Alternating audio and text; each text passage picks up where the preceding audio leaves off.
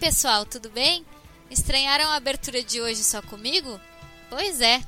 O programa de gravação resolveu nos trollar e a gente acabou perdendo a parte inicial do podcast, onde a gente explicava qual era a gravação, quais eram os participantes, etc.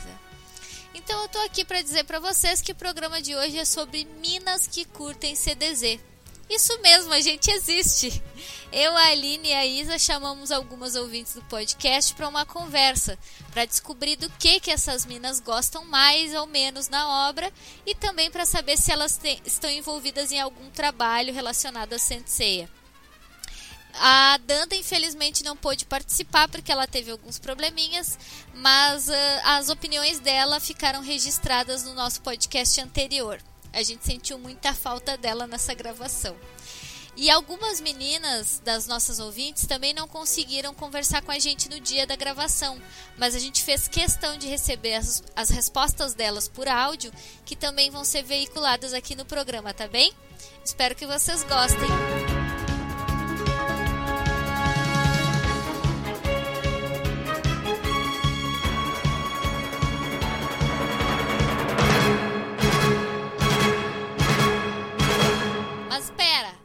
Eu tenho que falar as redes sociais, senão o Mazei não paga o meu cachê. Então a gente está no facebook.com.br barra cdz.com.br, no Twitter é arroba podcastcdz, no SoundCloud é soundcloud.com barra podcastsenseia, a gente tem um blog que é o podcastsenseia.blogspot.com.br. Estamos no canal Senseia no YouTube e ainda temos um fórum de RPG que é o cdz.com.br/sse. Segue a gente lá. Até mais.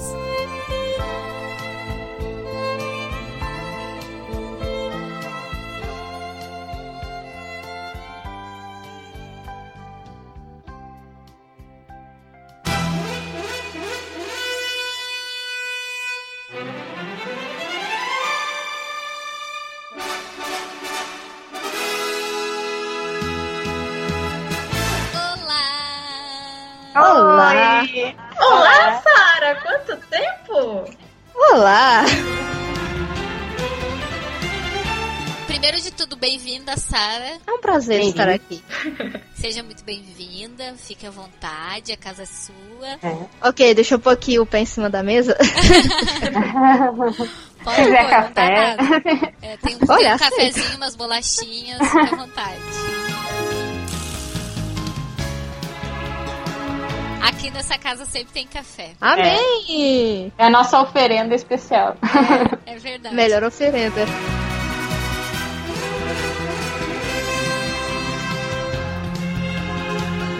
É, Sara, como que tu teve contato com Senseiya?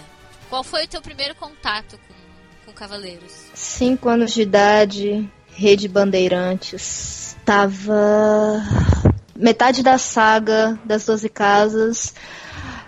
Eu via muito com meu pai. Aí eu lembro que tava chegando na casa de peixes. Aí eu fiquei, ah, mas mulher pode ser cavaleiro também?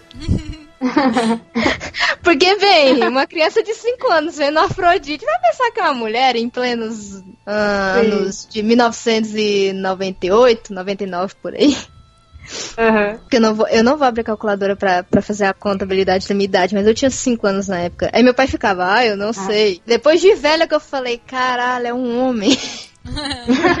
Talvez É. nem ele tenha se tocado do tipo do, do nível da pergunta que tu tava fazendo, tipo. Sim, não, meu pai ele era assim. É. Meu pai sempre viu pela pancadaria. Tanto que em casa era Dragon Ball CDZ. É, meio que era Uhum. religioso. Então, é, tanto que é interessante, meu pai adora Dragon Ball. E eu adoro CDZ. É meio que Uhum. esses extremos. Tanto que até hoje ele pergunta, como é- não sei como é que você não tem bonequinho de DBZ, de Dragon Ball Z. Aí Eu, ah, pai, Dragon Ball Z só vou ter o Vegeta e olhe lá.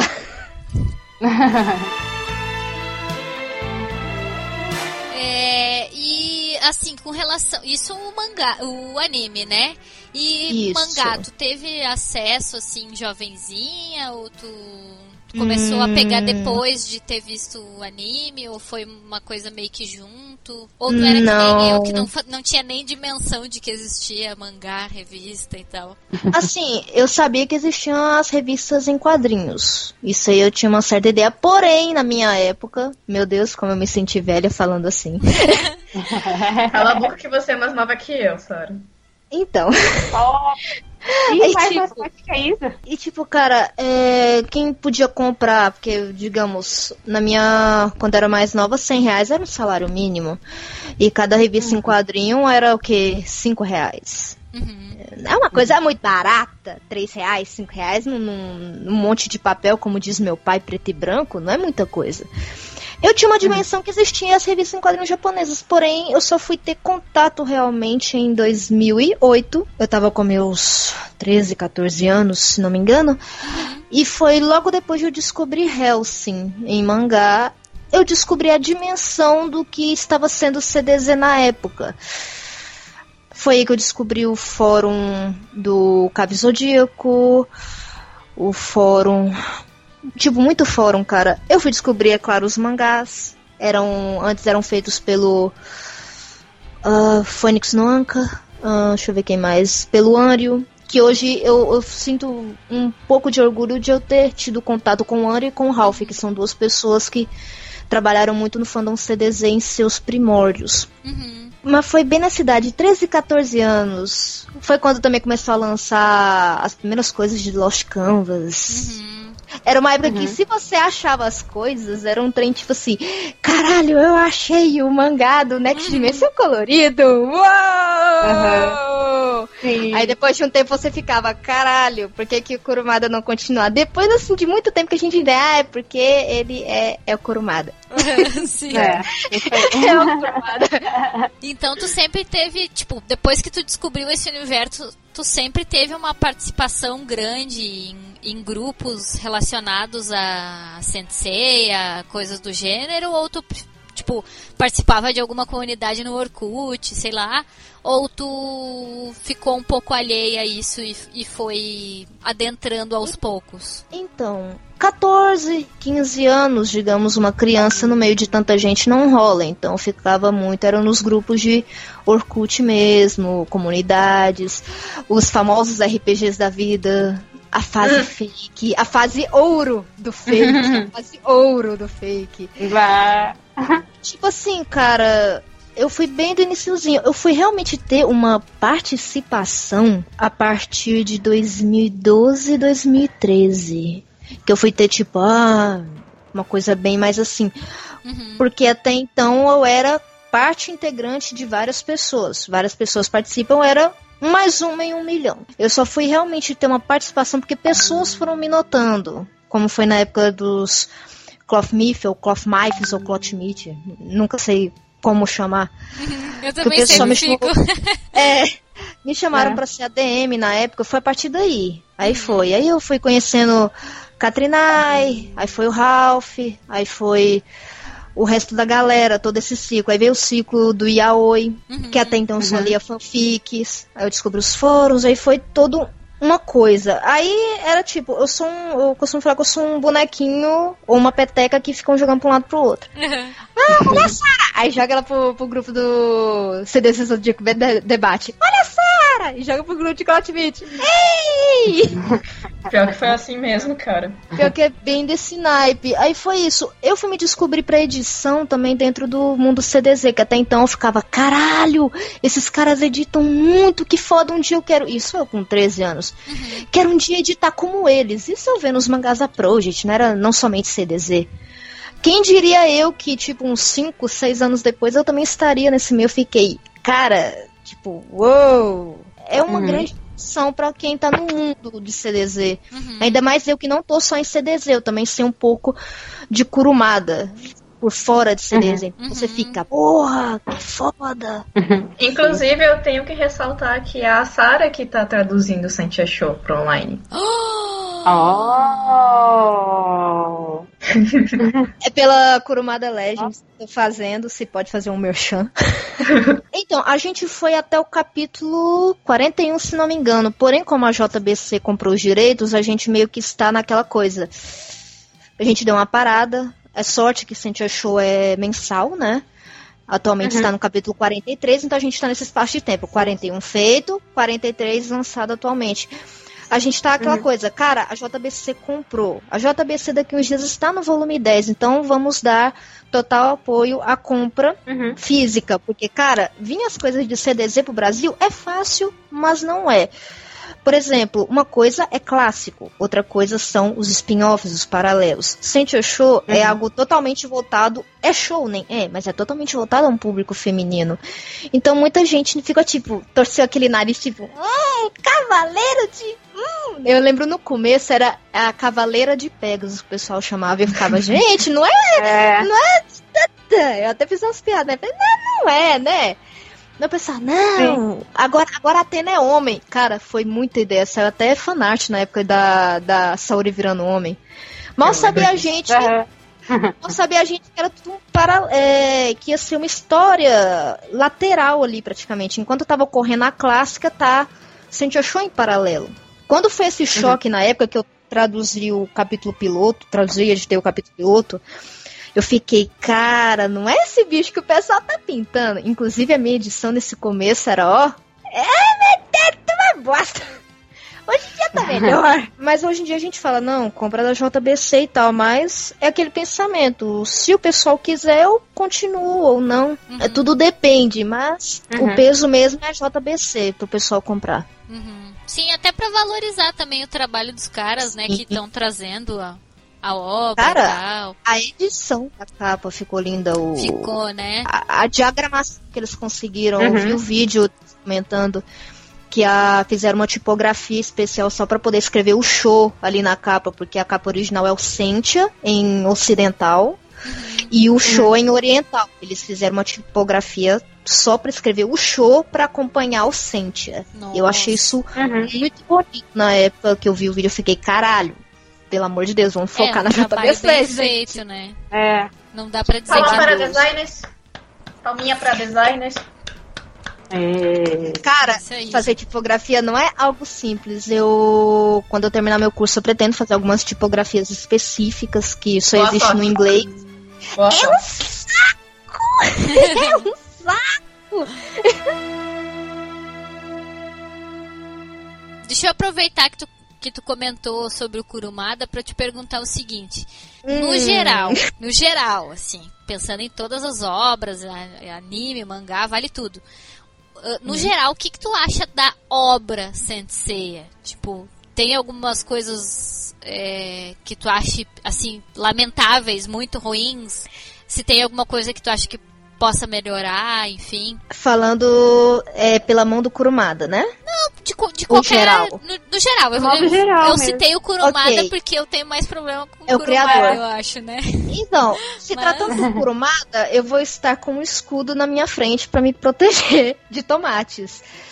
O Kurumada, ele teve uma mente muito brilhante, um- uma inspiração do caralho quando ele, tipo, cavaleiros, constelações, horóscopo e afins. Ele teve uma imaginação muito fértil, muito boa. Porém, todavia, entretanto, ele não soube trabalhar. Eu gosto do Kurumada? Gosto. Gosto das outras obras dele, fora CDZ? Gosto também. Porém, o Kurumada, ele não soube trabalhar por completo. CDZ tem furos sim, furos pra caramba. Parece um queijo suíço. Mas é uma obra boa. Queijo O suíço é anime. ótimo, cara. É Então. muito boa essa definição. então, e tipo, o anime feito pelo Shinguaraki complementou alguns furos, porém criou outros que, cara, CDZ é uma obra que precisou vir em vários spin-offs, várias coisas paralelas para poder fechar um pouco desses buracos. Por exemplo, alguns buracos referentes à saga, tomando conta do santuário, Shura e afins, teve que sair novels, pequenas novels chamadas de histórias Uhum. laterais, para completar. Isso. Pequenos buracos da série também serviram para nascer outras, outras partes, Sente Show. Uhum.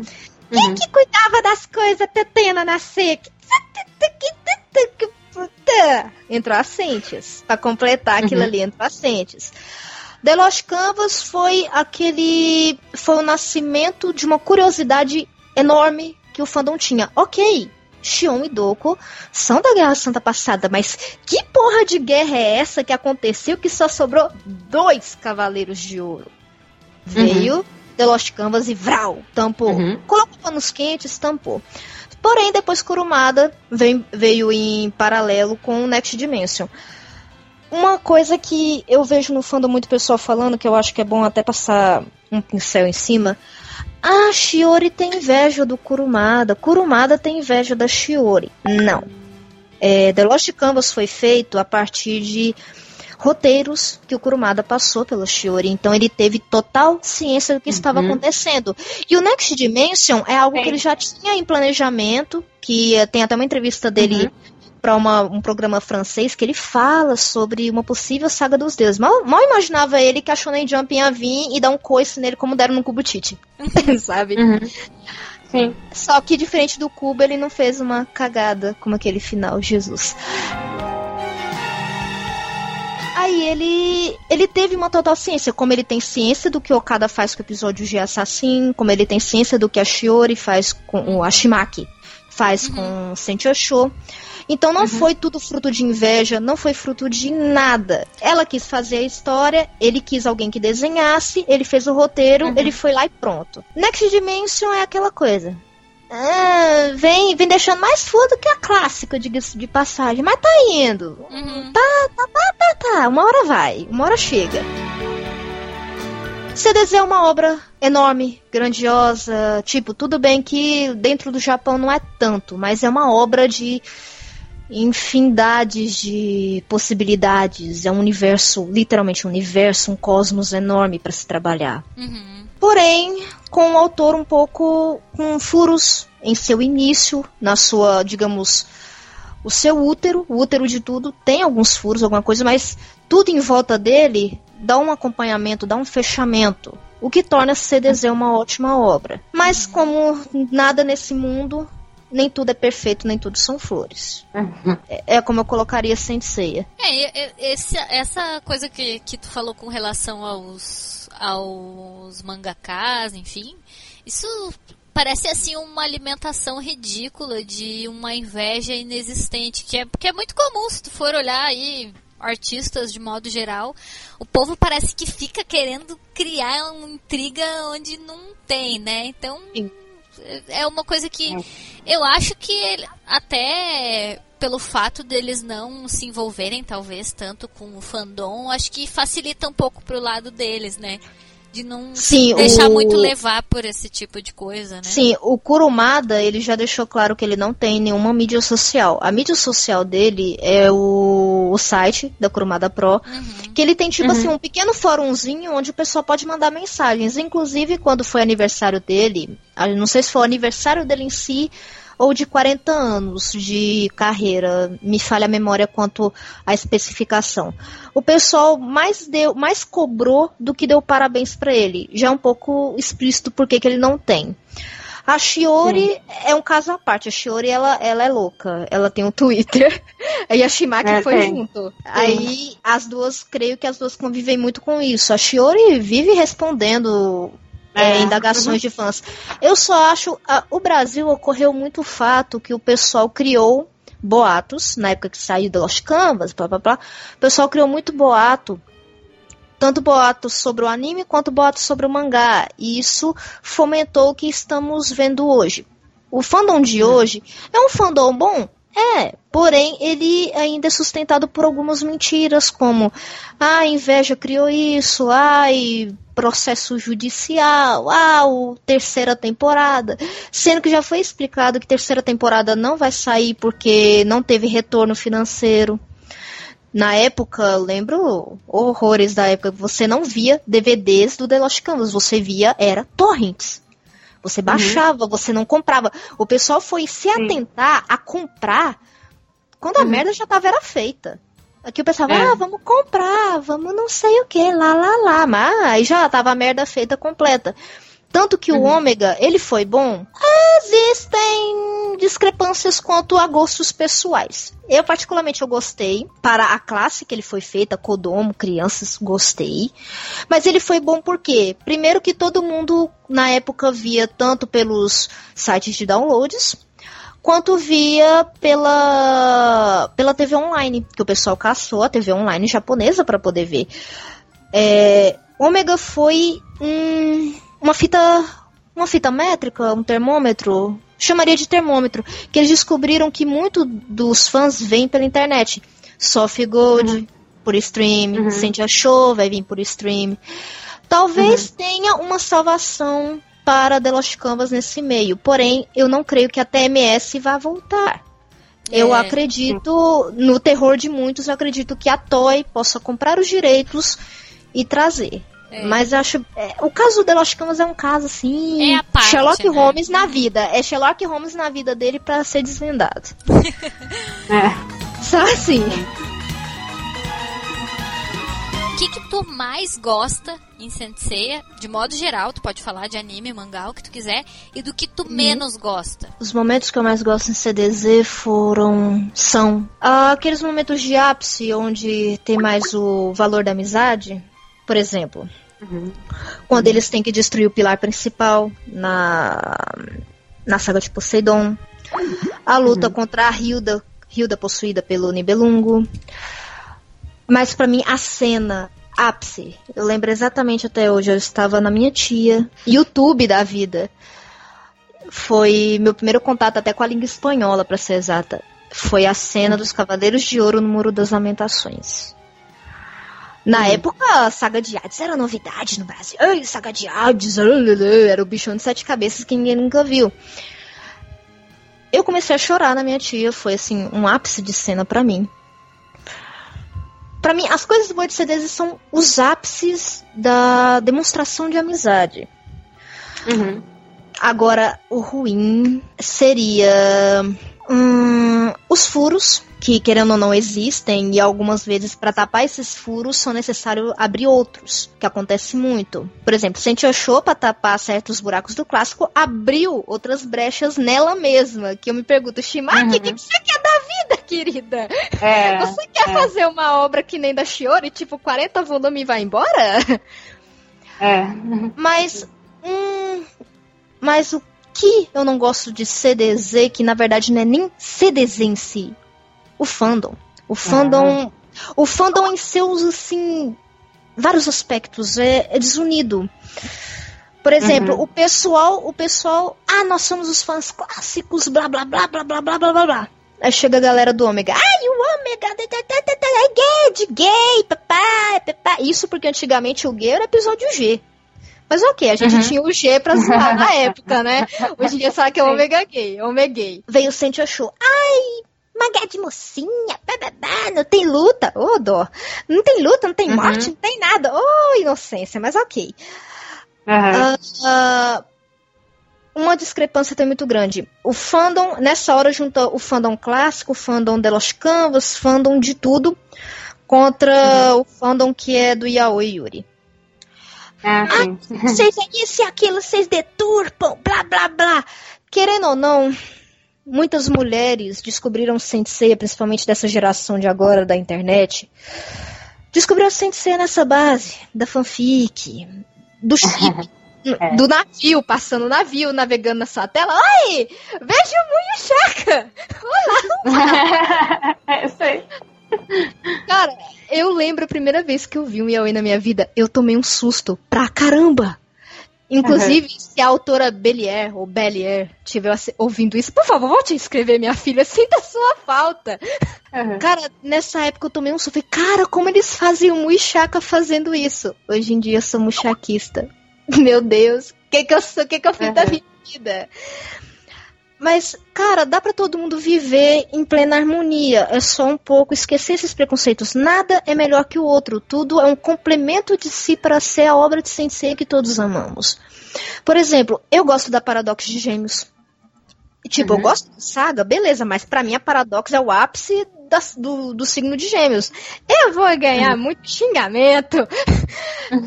da Paradox. Eu gosto. Minha paixão de CDZ se chama Mudiares. Oh. Adoro ele. Já podemos, Eu... já podemos matar a pergunta do personagem favorito com Mudiares?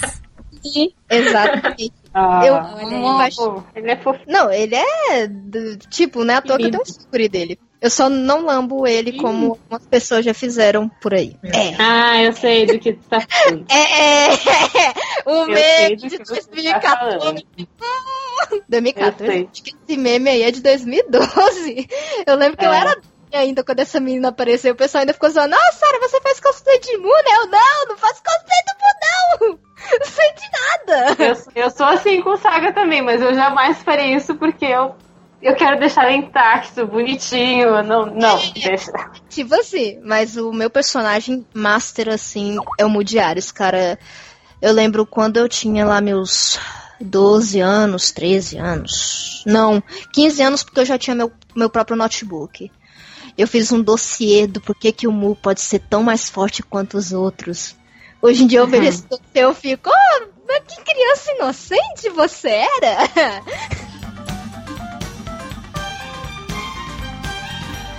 Já que, já que a gente já respondeu a, a pergunta do personagem favorito, é, qual é o personagem que tu menos gosta? Eita. Hum. Assim, aquele que tu diz assim, nossa, que personagem horroroso, eu detesto esse personagem, eu odeio, toda vez que ele aparece eu desligo a televisão, o computador, quero quebrar tudo. Antes de Soft Gold, eu diria Máscara da Morte de Câncer. Mas o Soft Gold meio meio que deu um- uma redenção a ele. Ele se tornou ah, simpático pra minha pessoa no Soft Gold. Uhum. Agora, um personagem que eu não aguento. Caraca. Pode não Hum, ter também. Cara, hum, muito difícil. Não tem um. Tipo assim, seria algum dos secundários, tipo Aracne de Tarântula. Uhum. Não, o, o Tatsumi, o Tatsumi, o Tatsumi eu acho bom o fato Ixi. apanha, mas o It de Hydra é chato. O It de Hydra, o It de Hydra e o Jabu podiam dar as mãos e pular, saca? E ir embora. Aham. É, seria o It de Hydra e o Jabu, assim, junto com o Aracne de, de Tarântula, do tanto que ele é necessário na vida. Né? Sim, aquele tipo aleatório que tanto Tipo, faz pra mim não fez. fede, é, não fede nem É. cheira, cara. Filler do Sincer- filler. assim. Sinceramente, não fede nem cheira esses três pra mim. E o que que tu acha da participação das personagens femininas na obra? Tipo, tu acha que elas estão bem representadas, estão mal representadas?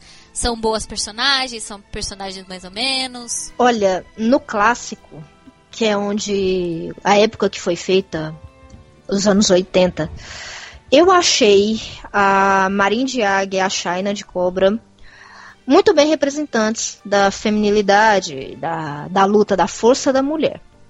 Ponderando hoje em dia, eu não sou nem muito de ficar ponderando essas coisas. Mas pensando assim, as duas representaram bem pra época onde majoritariamente eram homens lendo, homens vendo. O Kurumada soube trabalhar principalmente o fator da China, porque ela foi a Amazona que mais apareceu. Uhum. Ela tem aquele fato, ai, amar ou matar o Seiya. Chegou uma hora que ela já até ama, até desistiu de matar aquela, aquela bosta daquele. Uhum. Até que ninguém mata. ah, realmente, um personagem que eu não tolero, Seiya. Mas tá, eventualmente alguém sempre fala o ceia nessa. Cara, cara, o Seiya é incrível. Eu vejo ele assim e falo, porra, pula pro Ikki, cara. que chato. Mas a, a Shaina e a Marin representaram bem. Na geração atual, Paradox de Gêmeos, eu achei ela uma ótima personagem. Tudo bem. É, é, assim, vários problemas psicológicos, muito Rivotril envolvido, sim. Mas ela foi uma ótima personagem. Eu achei a criação dela, a concepção dela e depois, posteriormente, a vinda da íntegra, um ótimo complemento. A Saori, ela foi ganhar um destaque a mais também, Ômega, Sentia Show. Eu, as representações ficaram muito boas. Agora, sobre Sentia Show, todas pra mim estão ótimas. Elda de Cassiopeia, a Ah, a Shaolin nem tanto. A Shaolin, ela parece o, o Seiya, cara, tem hora. Tipo assim, tem hora que parece o Jabu na vida. Ah, tá aqui, ó. Né? Vou ali, Tá ali só piada. pra. Não xinga a menina, cara. Não xinga a menina. Era tipo assim, É. não, ela é tipo jabuca. Ah, eu quero ajudar. Beleza, vou ali me enfiar numa floresta que o pessoal falou que é amaldiçoado. Mas tá de Cara, boa, quando eu tá de vi- boa. Tá de boaça. Quando eu tava traduzindo aquilo, eu vi assim, eu falei, minha filha, o que, que você quer nessa floresta? A porra do, do cara tá falando que. Aí quando vai Né? ver, vem a amiga de infância dela. Quando apareceu aquela amiga dela, eu falei, "Ah, olha lá, mais uma dríade. olha É. só. Tipo, a, a Mi, a Mi de Golfinho, eu achei ela uma parceria muito legal com a Saori. As duas se complementam muito bem. Dou uma chipada leve ali entre as duas, né? Nada assim, muito, muito Quem não dá? surpresa. Quem não dá? Quem não dá? Quem não dá, né? Teve um capítulo que até então estava, ah, as duas é só amiga. Mas, cara, pra quem lê mangá, principalmente Yuri, tem certas cenas, certos complementos de imagem que você fica, hum, está rolando um clima. Que foi tipo É. a Mid, boa lá com a Saori, do nada começa a aparecer flores atrás. Na cena das duas, eu fiquei, o que tá acontecendo? É, é. Senpai no assim, Kiss Me. E tipo assim, eu acho que a Shimaki está deixando um easter egg, ou eu estou ficando muito doida e tô levando malícia pra onde não tem. Oh. A Elda de, a Elda de Sopeia é uma que me- ela me parece Wiki, cara. Ela só chega, "Ah, cheguei, Uhum. puf. Ei, É. fudeu tudo. É Ela, muito tipo, é bem ela que chega de motoca, né? é. É. Chega vez já, né? Com os dois pés no peito. Era isso aí. Não, tanto que E a Kátia é duas que eu também fico, Uhum. hum, ele foi. É, eu, eu mas a- que de tanto, de tanto eu falar pra, de tanto eu falar pra Sarah que eu chipo a Herda com a Kátia, eu acho que a Sarah começou a ver isso também. Não, eu já chipava, eu ficava, hum. É, eu também notei. Eu comecei com o exame Mas, tipo, a representação das femininas, das mulheres em Cavaleiros, até hoje, dos primórdios até hoje, foram muito boas. Sentia Show veio pra fechar, complementar isso. Inclusive, até o Okada tá dando muita importância pras mulheres. A China de Cobra fez uma aparição agora no capítulo 70. Uhum. É. Pá, já chegou assim, oh, estou aqui. Eu fiquei, rapaz, olá, quanto tempo! Eu só estou preocupada com a Marinha de Águia na obra, né? Sumiu ali, ficou. Tô achando que ela vai morrer lá pro Next Dimension, mas teorias minhas. Pois é. Todas essas personagens femininas, tu acha que tem uma que se destaca mais? Assim, que seja, nossa, melhor representada, assim, a personagem mais bem construída, que mais representa, assim, a, é, o que tu gostaria de ver na obra com relação a personagens femininas? Ou, tipo, tu acha que todas são meio que bem feitas, enfim? Pra mim, a China, ela tem uma. Ela tá tendo uma grande importância agora no, no Next Dimension. Tipo, qualquer obra de CDZ que você vê assim, tem uma ponta com ela. Episódio G, ela aparece. ND, ela aparece. Sente Show, eu não me recordo se ela aparece. Acho que foi a Marin que apareceu. É, foi a Marin que apareceu, mas a. A, a- Shaina, a- a Shaina aparece. Aparece, né? A Shaina aparece. Ômega, ela tem uma grande importância. Ela que treina o Koga. Inclusive, realmente, ele precisou de um bom pulso firme dela. Pra mim, ela é uma das mais bem construídas, mais bem de importância. Minha irmã, se tiver ouvindo isso, ela vai, ah, é a Shaina. Mas, tipo, a Marinha é Uhum. boa. A Marin tem uma grande importância, foi ela que treinou o Seiya. Mas a Shaina, ela é de uma grande importância hoje em dia. Ela apareceu em tudo, tudo quanto é lugar, ela aparece. Não, não tem como. Sem é ser verdade, a pá, né? Eu não, não tinha parado pra pensar nisso, mas realmente ela aparece em todas as obras. ela aparece em todas. E, tipo, sempre com alguma importância na hora. Na, em Ômega, ela foi a tutora do Koga, que inclusive teve grande importância durante a guerra contra Marte barra Apsu barra Cronos. Em, no episódio G ela aparece pra ajudar os Cavaleiros de Ouro. No, no, no Sentia Show ela aparece. Ela aparece em todas. O incrível é isso. Eu acho que pra mim ela é a que mais se destaca, né? Nem pelo fato dela ser minha personagem feminina favorita.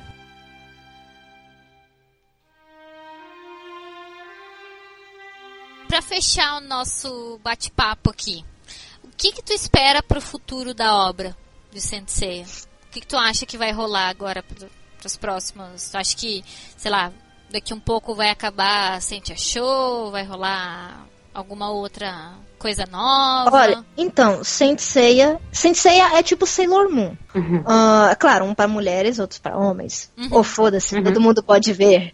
É. Mas Saint Seiya é de uma infinidade de possibilidades, uma infinidade de, de tentativas, tudo pode ser feito ali.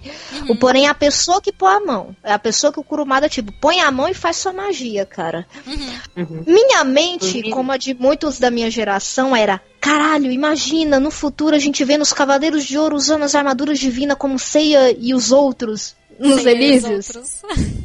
E os outros no Uhum. Elísio. O sonho de muita gente era ver eles usando a armadura divina. Isso foi sanado em Soft Code. É, Saint Ashore, ninguém imaginava que um dia o enredo de Saint Ashore aconteceria. The Lost Canvas Uhum. era algo já realmente pensado, tipo, ah, guerra passada, Doku e Shion, o que, que aconteceu ali? Nós estamos Sim. tendo duas visões do que está acontecendo ali. Uhum. E temos uma obra até feita por uma autora que o Kurumada autorizou, que é juntando todos os universos que ele criou. Saint Seiya, Fumano Aham. Kojiro, papapá. Tipo, tendo uma. O Kurumada é interessante. Todas as obras deles, ou, dele, ou a maioria, tem a intervenção com deuses. Uhum. Deuses, figuras folclóricas, espadas, é, magias e etc e tal. Eu acho que pra Saint Seiya, eu cheguei numa fase, num, num ápice da minha vida, que eu não consigo imaginar mais o que se possa ser criado, porque o Okada, cada capítulo é uma surpresa. Cada capítulo você fica, caraca, velho, o que, que você tá fazendo? Cada dia uma surpresa com, com o Okada. O Kurumada, o que que eu, tipo, o que que eu espero do Kurumada? Saga de Zeus. Eu só não sei se ele vai aguentar até lá. O, o, o Kurumada, pra mim, é tipo Togashi e o Ichiro Oda. Eu só fico vivo Uhum. o tanto que precisar, cara. Só não, É. não morre agora, por favor. Mas sim, isso é difícil de hoje em dia você virar e falar, vai acontecer isso. Vai acontecer aquilo Uhum. no futuro. Sem ser uma caixinha de Pandora, literalmente. Pode sair de tudo dali. É uma infinidade. Tipo, tudo bem que a, a própria Shimaki comentou que tá chegando uma hora que não tá podendo mais usar tantas novas constelações, que já estão quase todas sendo usadas. Uhum. Uhum. Mas, cara, pode ter de tudo ali. Pode ter um universo paralelo, pode ter novos. Uhum. uni- Ah, Velho, outra coisa que também não para referente a Sensei são doujinshins, fanzines. Tem Uhum. fanzine baseado no Egito, fanzine baseado numa saga de Zeus, que isso é clássico, hein? É. É, é de Uhum. 96, se não me engano. É fanzine baseado em, em uma guerra futura, é Ares. Tem deuses pra usar. Deuses, Uhum. é, né, é, deuses egípcios. Deuses egípcios, deuses gregos, deuses romanos. Tem de tudo. Senseiya é uma porta. Como é que eu colocaria Senseiya? Senseiya é uma outra dimensão. Tem várias portas. Cada porta você pode usar pra alguma coisa. Cada porta é a sua imaginação indo. Cada porta dá no que der que, que ser. Mesma coisa com com Sailor Moon. Sailor Moon é porque a Naoko Takeuchi, tipo, não quero que não toque nas minhas meninas. Já Kurumada, toca, gente, faz o que vocês querem. Tô dando aval aqui. Se eu não gostar, eu faço diferente depois. É isso que ele faz. É, exato. Foi o que aconteceu com o Prólogo do Céu. E com Sim. o Ômega também. De certa forma, ele tá. Algumas coisas ele já tá mudando ao que é o Ômega. assim. Sim, ele já tá meio que moldando pra ser o que seria o ômega. E Prólogo do É. Céu, Prólogo do Céu é, é aquele filho bastardo. É aquele filho bastardo. A, premissa de Prólogo do Céu é muito boa, porém hum, o enredo ali, a Toy deu uma brisada muito grande. Na época todo mundo, é, gráficos, ah, mas ah, deu uma brisada ali. Mas pra mim, Sensei pode ter de tudo. Pode ter, tipo, tem enredo ali pra mais de anos, se souberem usar muito Uhum. bem.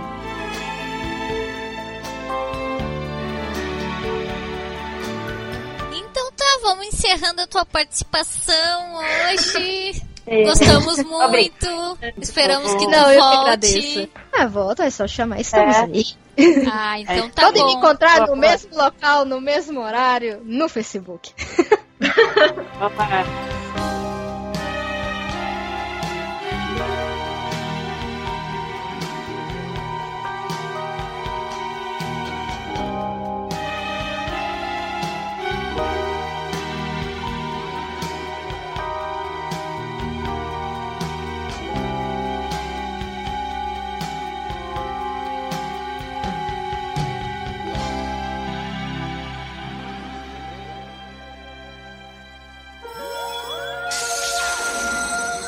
Oi, gente. Meu nome é Kathleen e estou aqui fazendo podcast, respondendo as suas perguntinhas aqui. Bem, como é que eu tive contato com o Sansei? Eu assisti mais ou menos o anime com 5 anos. Foi assistindo mesmo. Assisti um anime bem nova. Eu acho a obra não só boa, mas incrível eu não melhoraria nada. Não muita coisa na realidade, só botava o resto para casar, porque só o Shiryu tá casado, né? Então botava o resto para casar. Do que eu mais gosto na obra é as lutas e do que eu menos gosto são as lutas. Parece um contraditório, mas não não gosto muito por causa da história dos adversários. Sempre é muito comovente. E eu sempre choro. O personagem que eu mais gosto é o, Ikki. Ele é uma, o meu favorito. Eu gosto muito dele. Gosto também do Shun, mas Ikki vai lá. É, o personagem que eu menos gosto é o Hades. Não gosto daquele carinho.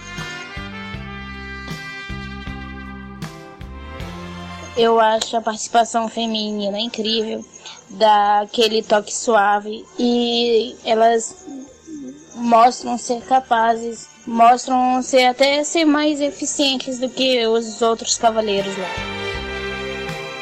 A personagem que, na minha opinião, que mais se destaca é a Saori. Eu gosto muito dela. Gosto dela desde criancinha, não sei porquê.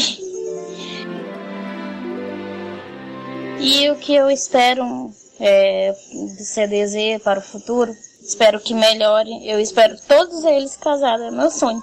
É só isso.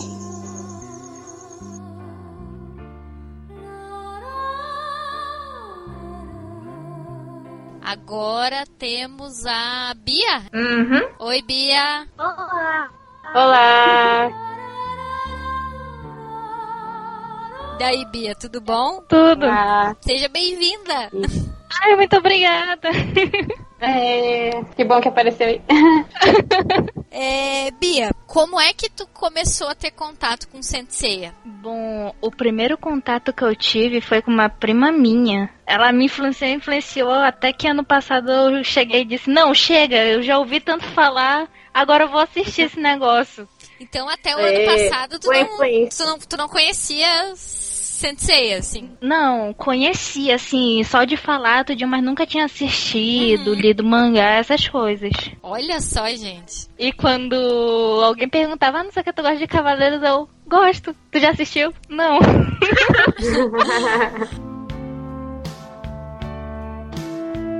E tu chegou a, a ler mangá ou tu só assistiu o anime? E tu, e tu começou assistindo o anime, assim, tipo, bem certinho desde o primeiro episódio e assistiu tudo? Ou tu teve algumas coisas que tu pulou e tal? Eu, olha, eu assisti tudo. Tudo que dava pra assistir, eu assisti. Sem pular nem nada. O sono batia, mas eu ainda tava assistindo. E, É. inclusive, Ômega, tudo? Tu assistiu tudo, tudo? Não, o Ômega não teve como aguentar muito, não. Eu cheguei no início da saga de Palas. Uhum. Aí depois eu parei, Uhum. porque eu não tava Uhum. aguentando mais. Tu foi mais longe que eu, eu assisti só o primeiro episódio. Quando tava lançando ainda. Quando tava lançando ainda, assisti o É, primeiro eu, episódio eu eu disse, tudo. acho que eu não vou querer. aguenta, aguenta o coração, porque da- daqui um pouco a gente vai Uhum. começar a fazer o ômega no, no- na página nossa aqui no, Pois é. podcast. Aí tu pode assistir com a gente e comentar. É, É, aí vai ficar mais divertido. Sim, vai com certeza, zoar, porque daí bater. é, vai poder dizer, não, isso é ruim mesmo.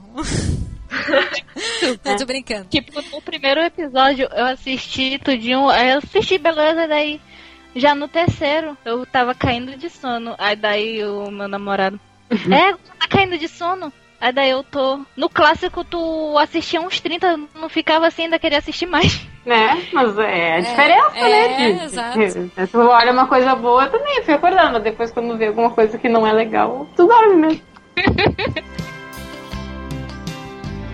É, e Bia, o que, que tu acha da obra, assim, de modo geral? Tu que, que conheceu, assim, mais recentemente o anime, por exemplo. Tu acha que, que é uma obra boa, é uma obra mais ou menos? Tem alguma coisa que possa melhorar? Olha, até o momento eu achei, vamos falar assim, magnífico. Assim, claro, tudo te- pode se melhorar com o tempo, mas até o momento não vejo porquê, assim, um porquê de, ah não, tal coisa tem que melhorar. Uhum, uhum. Uhum. O que, que tu mais gosta na obra? E o que e aproveitando também o que, que tu menos gosta, assim. Olha, o que eu mais gosto, bom, é tanta coisa. que não tem nem o que escolher. Bom, vamos começar pelo que eu menos gosto. O Milo falar demais. Mas, boa, boa, boa. Ele não me representa. Hashtag cala a boca, Milo. Hashtag cala a boca Milo mesmo. Ele não me Boa. representa. Bom, de que eu gosto tudo, até do Muzinho. Ah, pô, eu acho ele legal, cara. amor. Temos muitas fãs do Mu. É, não é? É. O- Ele tá no Eu- meu top 5. Ai, ele é o meu top 1, cara. Acho que a Isa até percebeu já, de tanto eu postar alguma coisa do Mu, até foto minha. Então, Bia, podemos dizer que o Mu é o teu personagem favorito? Ou tu tem algum outro que é mais favorito? Não, o mais favorito é o Muzinho. O segundo mais favorito é o Milo, o terceiro o Shura. Pô, o Shura é legal também, né? Eu, eu curto o Shura. Ai, o Shura.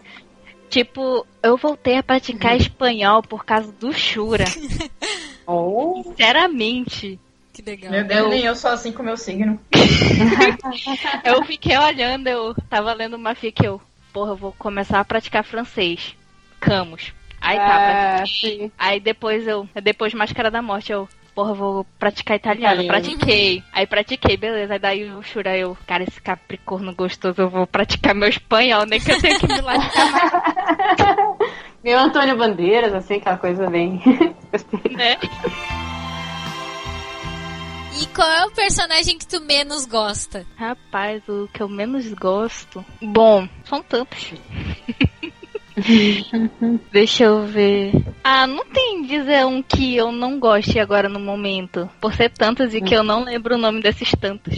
É porque às vezes a gente gosta de algum que é tão insignificante que a gente nem sabe qual que é o nome do personagem, né? Então, Então, Pois é. bom, vou colocar a Ares, porque aquela desgraça não. É bem essa mesmo. Aquela desgraça.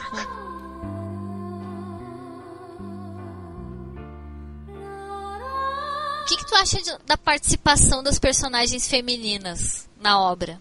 Tu acha que as mulheres estão bem representadas, que elas são personagens bem, bem construídas, enfim?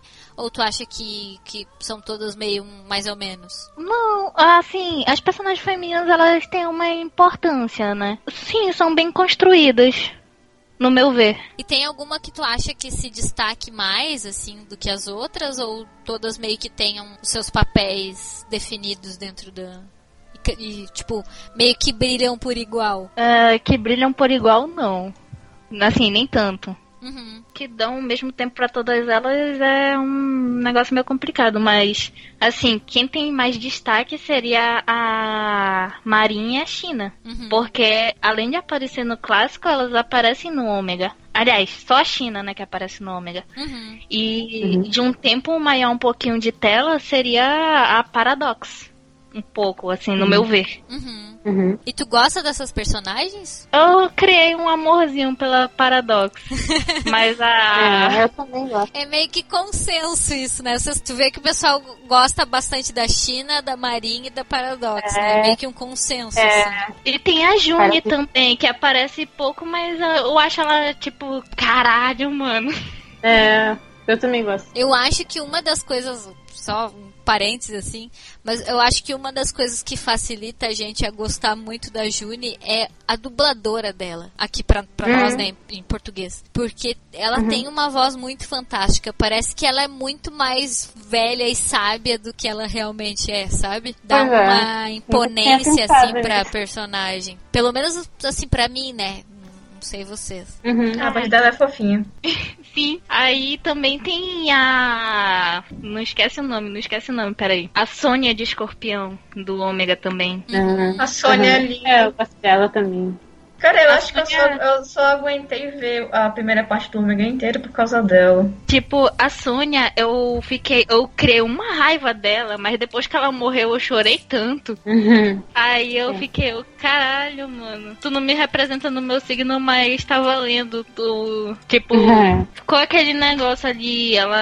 Eu não lembro se ela era a filha adotiva do Marte ou era a filha do Marte. Ela é Ai, filha. É filha, é filha a primeira esposa dele. Ah, sim. Aí tá. Aí daí ela criou uma raiva da Medea, não foi? Foi. Aí, Na verdade, é isso. aí daí ela tava lutando pelo pai dela, não pela Medea, que era a que tava comandando tudo. Isso. Porque Marte não fez porra É, nenhuma. né? É, ele foi meio que controlado ali. E tirando, aí vo- voltando pro clássico, entre aspas, aí da saga do Santuário.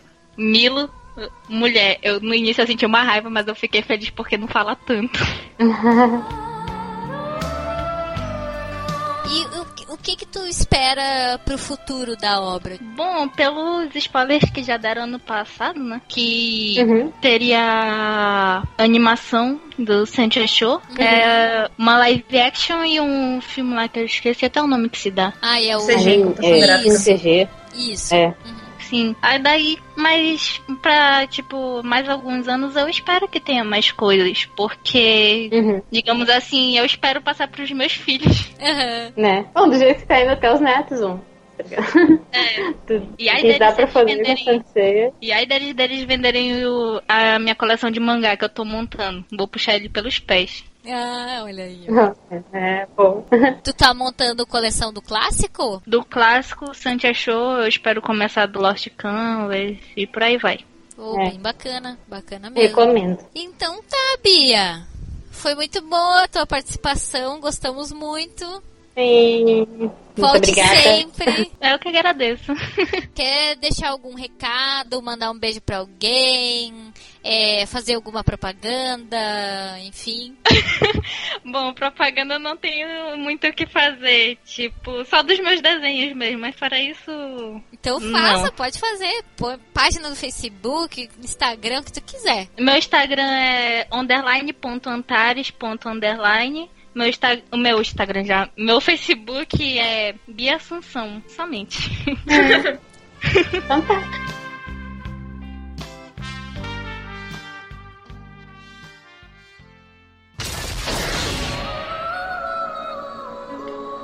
Sou Idaiane Rodrigues, tenho 27 anos. Conheci o Senseiya na TV, mais precisamente na Rede Manchete. Eu tinha uns 5 ou 6 anos. Assim que eu chegava da escola, eu ia correndo ligar a TV para assistir. Os anos foram passando e eu fui tendo mais conhecimento, como o mangá, por exemplo, algumas outras, tipo Nest Dimension, o Lost Canvas. E assim foi. Pra mim, a obra Senseiya é magnífica. É muito boa mesmo, na minha opinião.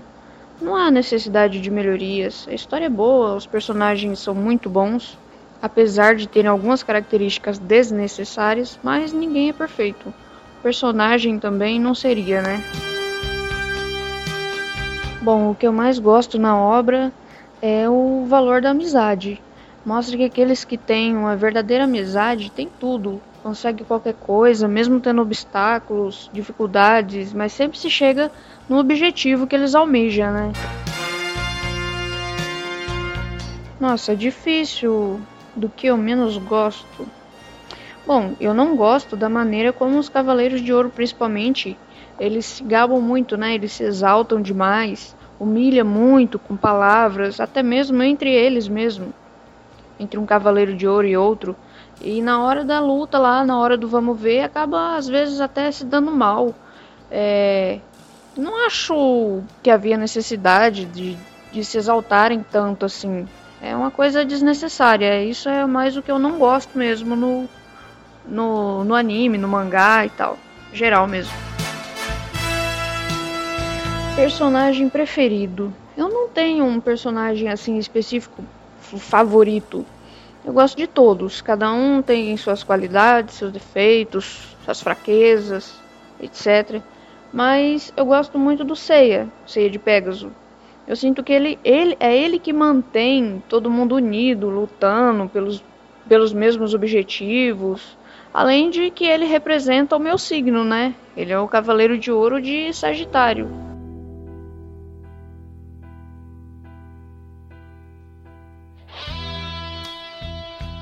Personagem que eu menos gosto, assim, não necessariamente que eu não goste, é que eu menos gosto, na verdade eu acho desnecessário também, é o Mist de Lagarto. Ele é um que ele tem um narcisismo do tamanho do mundo. É, sei lá, eu acho que não haveria necessidade disso. Também tem o, o Máscara da Morte, né? Ele se acha, o cara é, superioridade nele é, é muito grande, assim. Ele acha que ele é superior a todo mundo, ele acha que ele é melhor que todo mundo. Então, são do, duas características de personagem que eu menos gosto, assim. Eu acho que não, não fazia. Não seria necessário. Os personagens são bons, então, sei lá. Acho que não precisaria disso. Sem dúvida, a personagem feminina que mais se destaca é a Atena, né? Com certeza. Que é o pivô do anime, do mangá. É, a história em volta dela.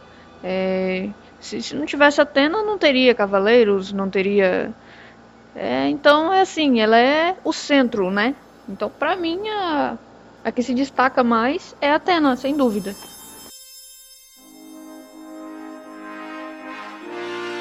Sobre a participação de personagens femininas, cara, é, é, é legal.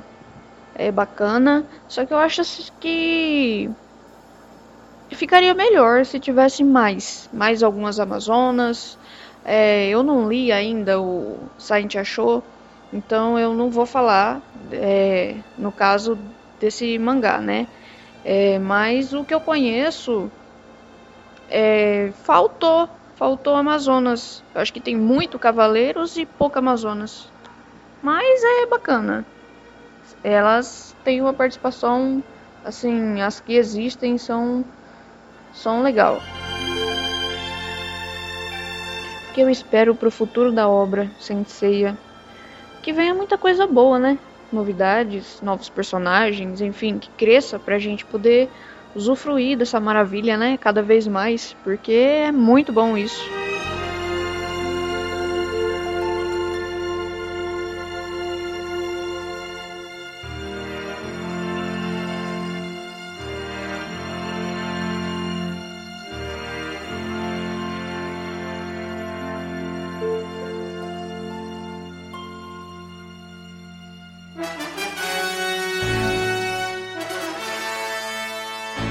Seja bem-vinda, Roberta. Obrigada. Seja bem-vinda, oi. Eu tô tão feliz, eu também tô tão sem jeito. Não Oh, precisa Deus. ficar, que tá tudo em casa. Roberta, como é que tu teve contato com, com Cavaleiros do Zodíaco? Bem, é, o primeiro contato que eu tive foi no primeiro episódio que passou na Cartoon Network, porque como eu nasci em 94, eu não eu era eu era uma recém-nascida, aí meus irmãos assistiam. Aí tudo que passava na Cartoon Network, eles me davam spoilers. Uhum. Até as revistas eles da época que eles compraram, eles mostravam pra mim e o eu tinha contato no Orkut com as comunidades de santuário. Eu lembro do Santuário das Amazonas Espectras. Olha que interessante. É, eu, eu participava desse santuário. Tinha um monte de gente legal, mas também tinha um monte de gente metida que sabia editar e eu era só uma criança que eu só queria participar e eu ficava no chat lá. Uhum. Saudade desses chats de cavaleiros. É, e o, o que, que tu acha da obra, assim, de modo geral?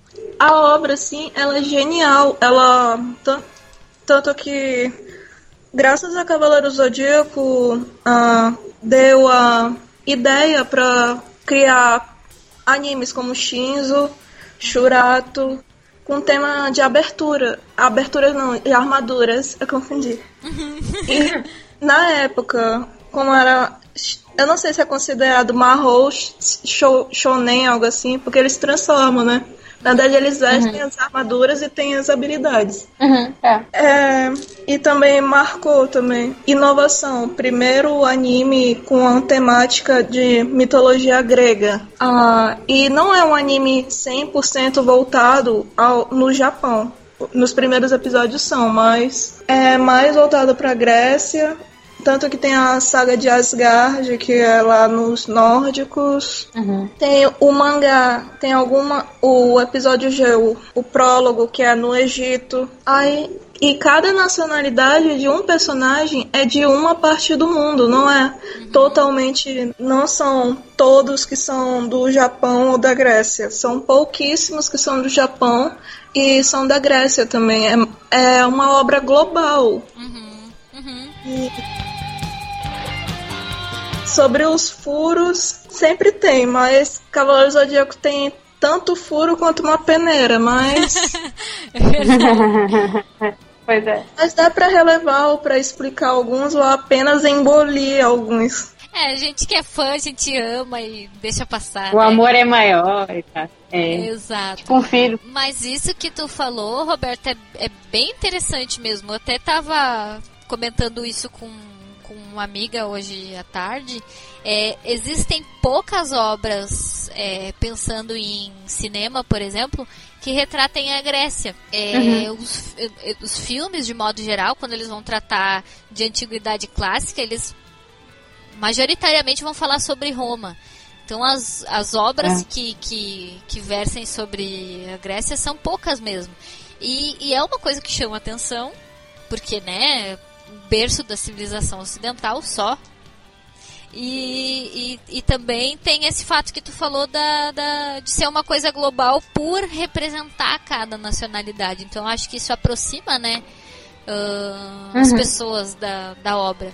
Fora o fato de ter os signos, e aí todo mundo quer saber qual é o, o cavaleiro do seu Uhum. signo e tal, e aquela coisa toda. E descobrir qual, de qual signo o Seiya vai ser, qual armadura ele vai ganhar, aquelas coisas. Porque no fim tu acaba te identificando com os protagonistas ali, né? Com os cinco de bronze. Porque quando a gente começou a assistir, até que tu comentou, Roberta, nós todos éramos crianças, então a gente fica com aquela coisa assim, poxa, eu queria ser um cavaleiro, eu queria ter a perspectiva de ganhar a armadura de tal, sabe? É, é. De tal signo. Então a gente fica, né, com aquela torcendo pro cara ganhar e tal. É, do que que tu mais gosta e do que que tu menos gosta na obra, Roberta? Bem, o que eu mais gosto é, é uma lista longa. Acho que primeiro da abertura, porque pra, pra ser um anime memorável tem que ter uma abertura épica que seja lembrada por gerações. Tanto que a, até a abertura da, da manchete, que não é da minha época, ainda marca as pessoas até hoje. Nossa, é As verdade. duas. Até a, aquela primeirinha e a segunda. Aí quando veio na Cartoon Network em 2003. Foi em 2003, né? Eu tinha 9 anos. Olha, Que acho eu- que foi por aí, né? É, Eu, eu lembro que eu É. pedi para meus pais me matricular no, turno- no matutino só pra eu ficar assistindo os animes da Tsunami. Uhum.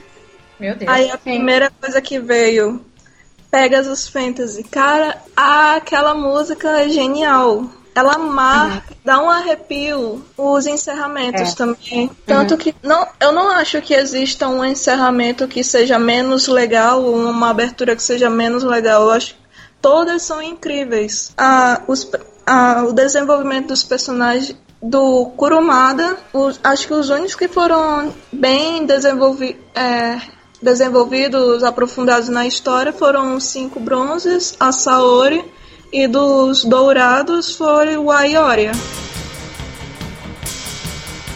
No Lost Canvas, a Shiori fez, o, fez em um mangá completado que o Kurumada não fez em 30 anos, que foi o desenvolvimento da história, passado, presente dos Cavaleiros de Ouro.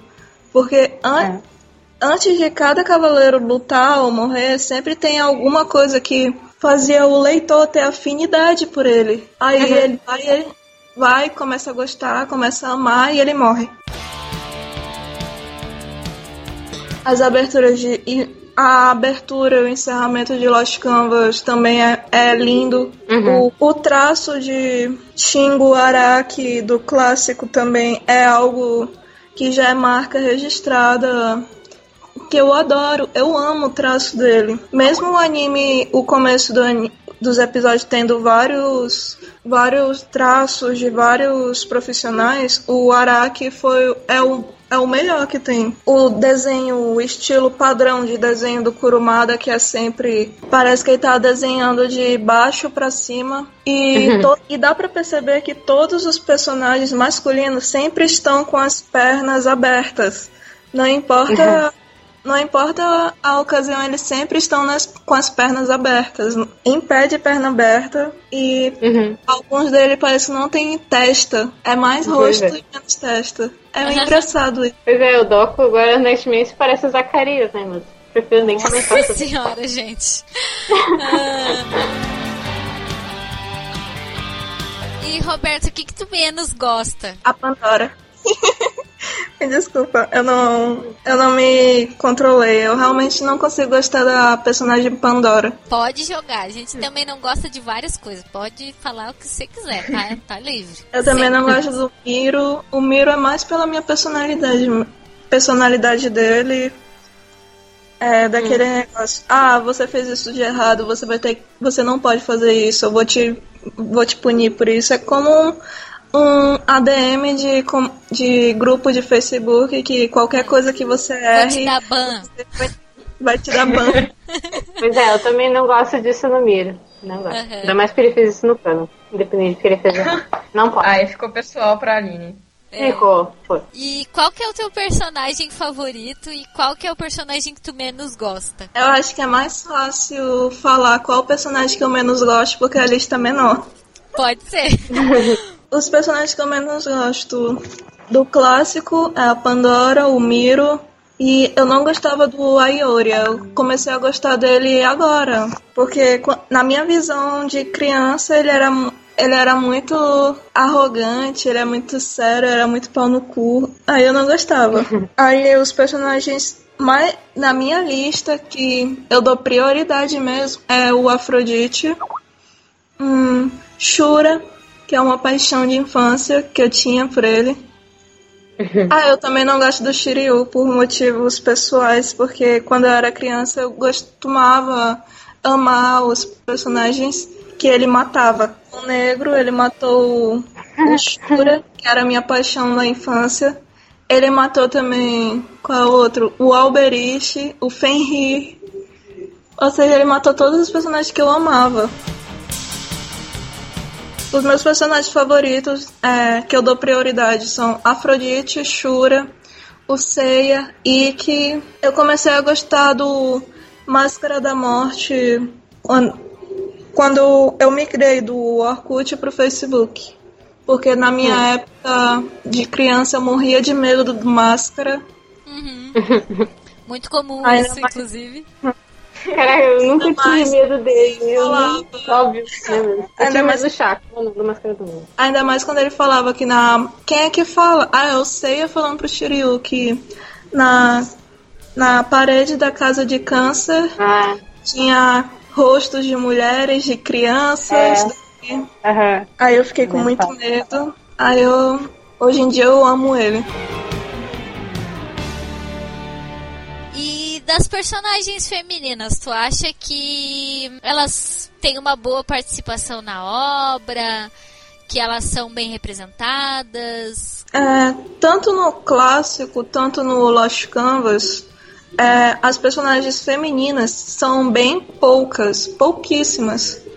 Tanto que o Lost Canvas é por causa da, da época. E o, o clássico, eu acho, o santuário é representado como se- não tivesse mudado de época entre o intervalo do, do Lost Canvas pro, pro clássico. Só mudou o exterior, mas dentro do santuário não. Eu acho que é, é mesmo esse negócio. Ah, no campo de batalha é apenas os homens. Tanto que na Grécia antiga, na, lá, lá, lá, lá, lá, na Grécia antiga, a, as mulheres também tinham a mesma representatividade. é. Elas só cuidavam da casa e da colheita. Os homens que não, não podiam participar do exército ficavam na agricultura. Aí, mas no santuário, se uma mulher consegue manipular o cosmo e utilizar ela para utilizar ele para lutar, então ela vai ser uma, caval uma cavaleira. Tanto que é mulher cavaleiro, algo assim. Mas alguns falam amazona, cavaleira. Fora que o negócio da máscara, por mesmo que seja uma tradição de dois mil anos, é, a mulher usar uma máscara para para ocultar o rosto dela, mas essa mas essa máscara tem alguns benefícios que nem foi mostrado no na Marinha ajudando Ceia na, no, no, na encomenda de rosas, o veneno não estava afetando ela, uhum. ela por causa do por causa da máscara. Uhum. Mas foi bem o no Seiya Ômega por mais, eu gosto pra caramba de Sansei Ômega. Por mais que eu só tenha assistido uns 10 episódios, esses 10 episódios foram suficientes para eu começar a amar esse, esse anime. Dá pra ver em palestra que a, o número de meninas é praticamente o mesmo número dos meninos. Uhum. Uhum. E também tem a Yuna. Ela, ela não gosta de usar máscara. Ela se sente obrigada. E quando obrigada a usar uma coisa que ela não gosta. Aí quando ela tira a máscara, ela se sente mais à vontade. Uhum. Uhum. E as personagens. As personagens que. Ah, eu voltar à questão da máscara. Uhum. A máscara. Tanto que na, na luta contra aquele carinha que ele tava querendo tirar a força, a máscara da Yuna. É uma uhum. questão. É tipo praticamente machismo. Não importa se tem a máscara ou não. É, tem alguns cavaleiros que tratam as, as Amazonas dessa maneira. Uhum. Uhum. Ah, e das personagens femininas. Aqui, a Amazona que tem mais destaque, que eu queria mais ainda que tivesse destaque, é a Marin. Uhum. Até os foguetes Eita. concordaram. o mundo clama pela Marin. Pois é. Marin, Marin. Tira, tira, tira, tira. Marin. É. O que, que tu acha que vem aí pro futuro da obra? Eu espero que a animação agora do que vai ter do Santiago seja uhum. seja excelente o traço. Eu ainda não li nenhum capítulo, mas eu espero que seja tão bom quanto o mangá e tenha bem tenha bem uma maior repercussão ainda, atraindo vários fãs, várias pessoas que não conheciam que começaram a gostar assistindo, porque o Santi achou é pro público feminino. Uhum. Eu queria mesmo era que tivesse a animação de episódio G. Eu sei que amém, vai ser impossível. Mana, amém. Estamos todos orando aqui com grande concentração para que isso é. aconteça. O episódio G tem muita informação que só é explicada lá, não é explicada nem no clássico. Aí, principalmente, Especialmente do... sobre os Cavaleiros de Ouro. O passado uhum como eles eram, como eles, principalmente o como era retratado a relação entre Shura e a Ioria que só tem apenas alguns segundos do da saga de Hades que é retratado o Aior, uhum. a Shura não, Shura querendo explicar o que aconteceu para Ioria ele mandando um cala a boca secamente é. para ele. Cara, eu acho uhum. que esse é o sonho de todo mundo, né? Que acontecer. Que, tipo, essas coisinhas que tem no episódio G tivessem acontecido, por exemplo, no Soul of Gold. Só é. umas coisinhas, assim, os detalhezinhos já tava bom. Mas não, os caras querem. Pois é. Avacalhar mesmo, né? É. Quando lançou Soul of Gold, eu queria que fosse que nem os Gaiden de The Lost Canvas. Um episódio com um personagem. personagem é. sendo protagonista. Só que não. Valeu, Toy. Bom, Roberta, acho que é isso. Muito obrigada. Não. Muito legal. Eu quero. Ah, Eu queria Roberta mandar está um nervosa. beijo. É esse o meu segredo, eu sempre estou nervosa. queria mandar um beijo para as meninas do templo, Templo das Bacantes, aquelas lindas, aquelas cheirosas. Eu queria também mandar um, um beijo para as meninas da Manitrou e da Sansei Yaoi Translators Arts, que é, é um grupo interno que eu participo e eu amo cada uma delas.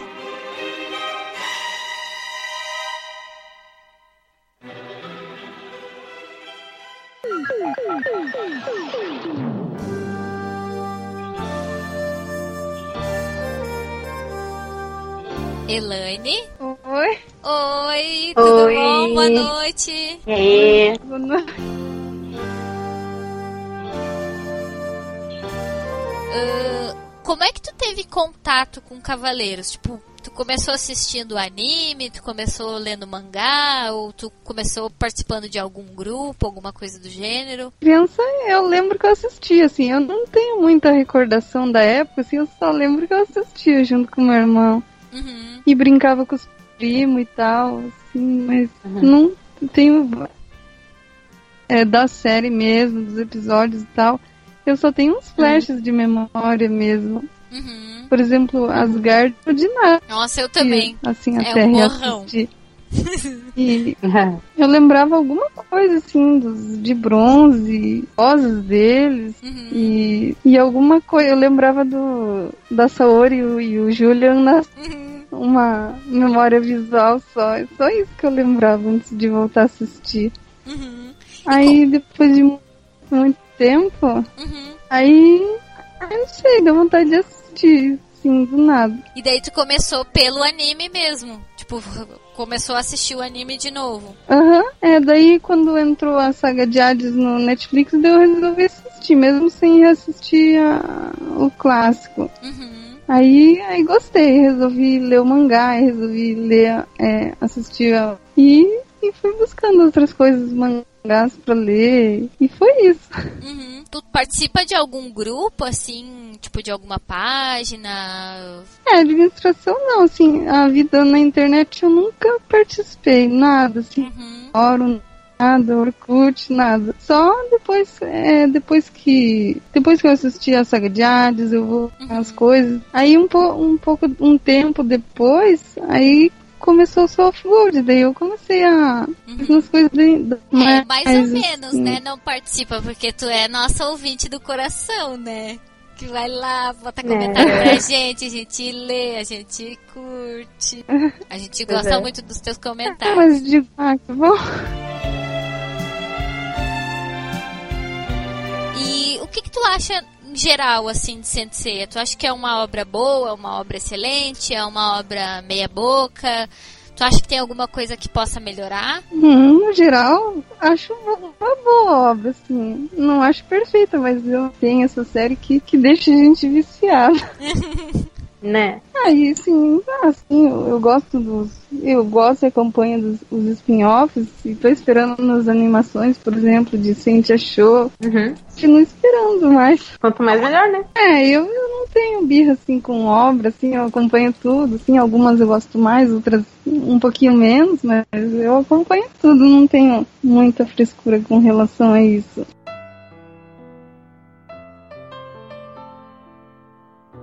Que que tu mais gosta na obra e o que que tu menos gosta? O que eu mais gosto, hum, acho que o traço do Araki, eu sou apaixonada.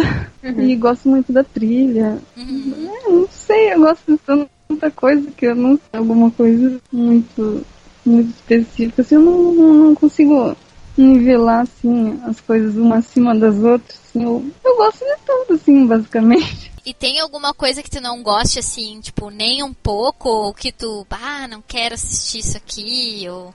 Sempre, porque eu não, não, não costumo é, deixar de acompanhar uma obra inteira por causa de, de um detalhe assim, que me desagradou.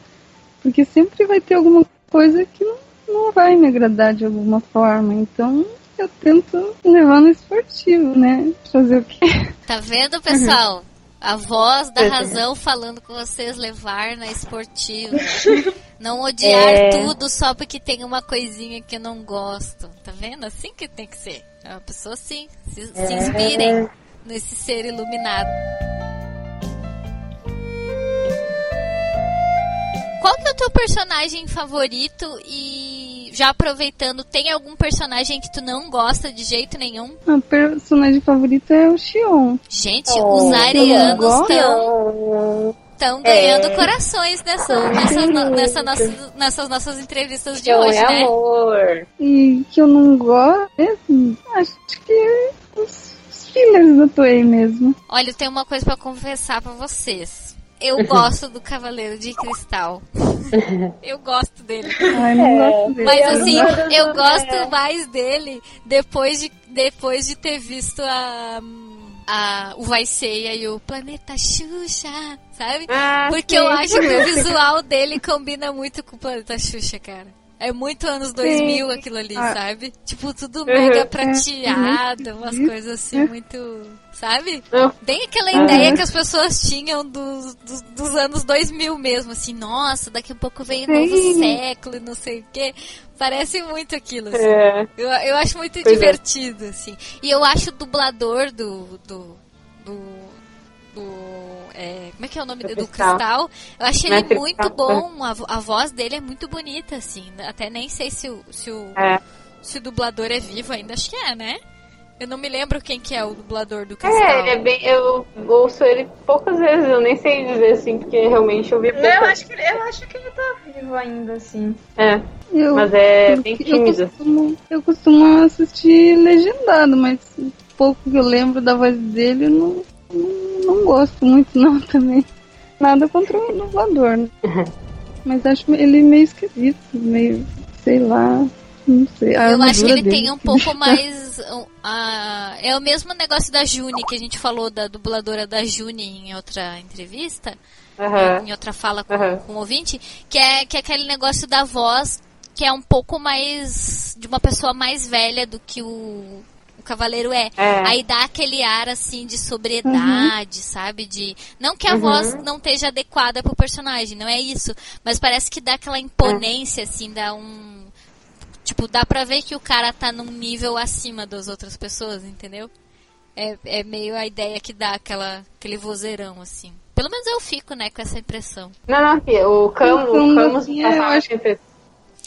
Sim, o dublador do Camus, gente. Nossa senhora, que voz era aquela, cara? Era. a- acho que era disparado. Um, acho que era a melhor voz do, de, de Cavaleiros, era a voz do antigo dublador É. do, do Camus. Não que o atual não seja bom, mas é que a gente fica com aquela Uhum. né, É. lembrança da, da infância e tal. Porque era uma voz muito marcante mesmo, né? Eu não lembro muito da voz dele.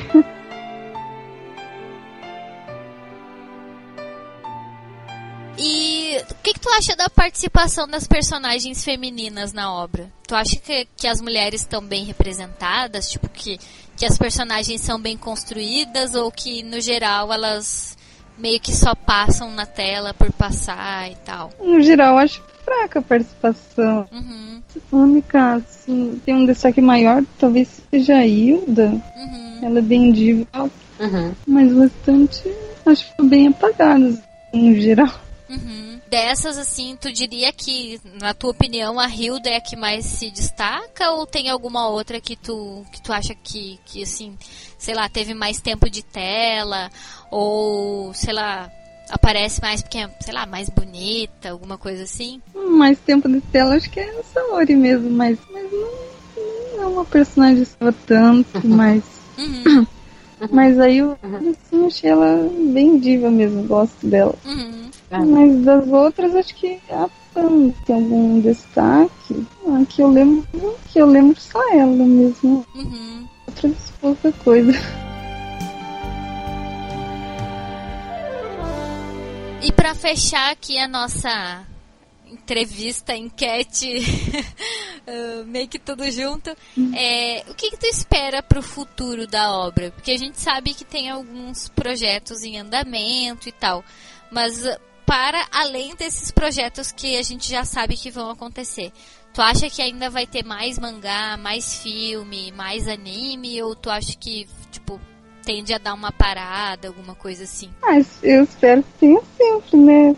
Mas, assim, só espero que seja bem cuidadosos com as produções, porque eu acho que talvez tenham com o Soul Gold que vale a pena investir um pouco mais, não sei, porque pelo jeito o Soul Gold teve um orçamento bem baixo. Uhum. Espero que eles tenham se encorajado a, a in- é, investir melhor nos projetos. Então, eu espero que tenha, continue com os projetos, mas mais que tenham mais qualidade.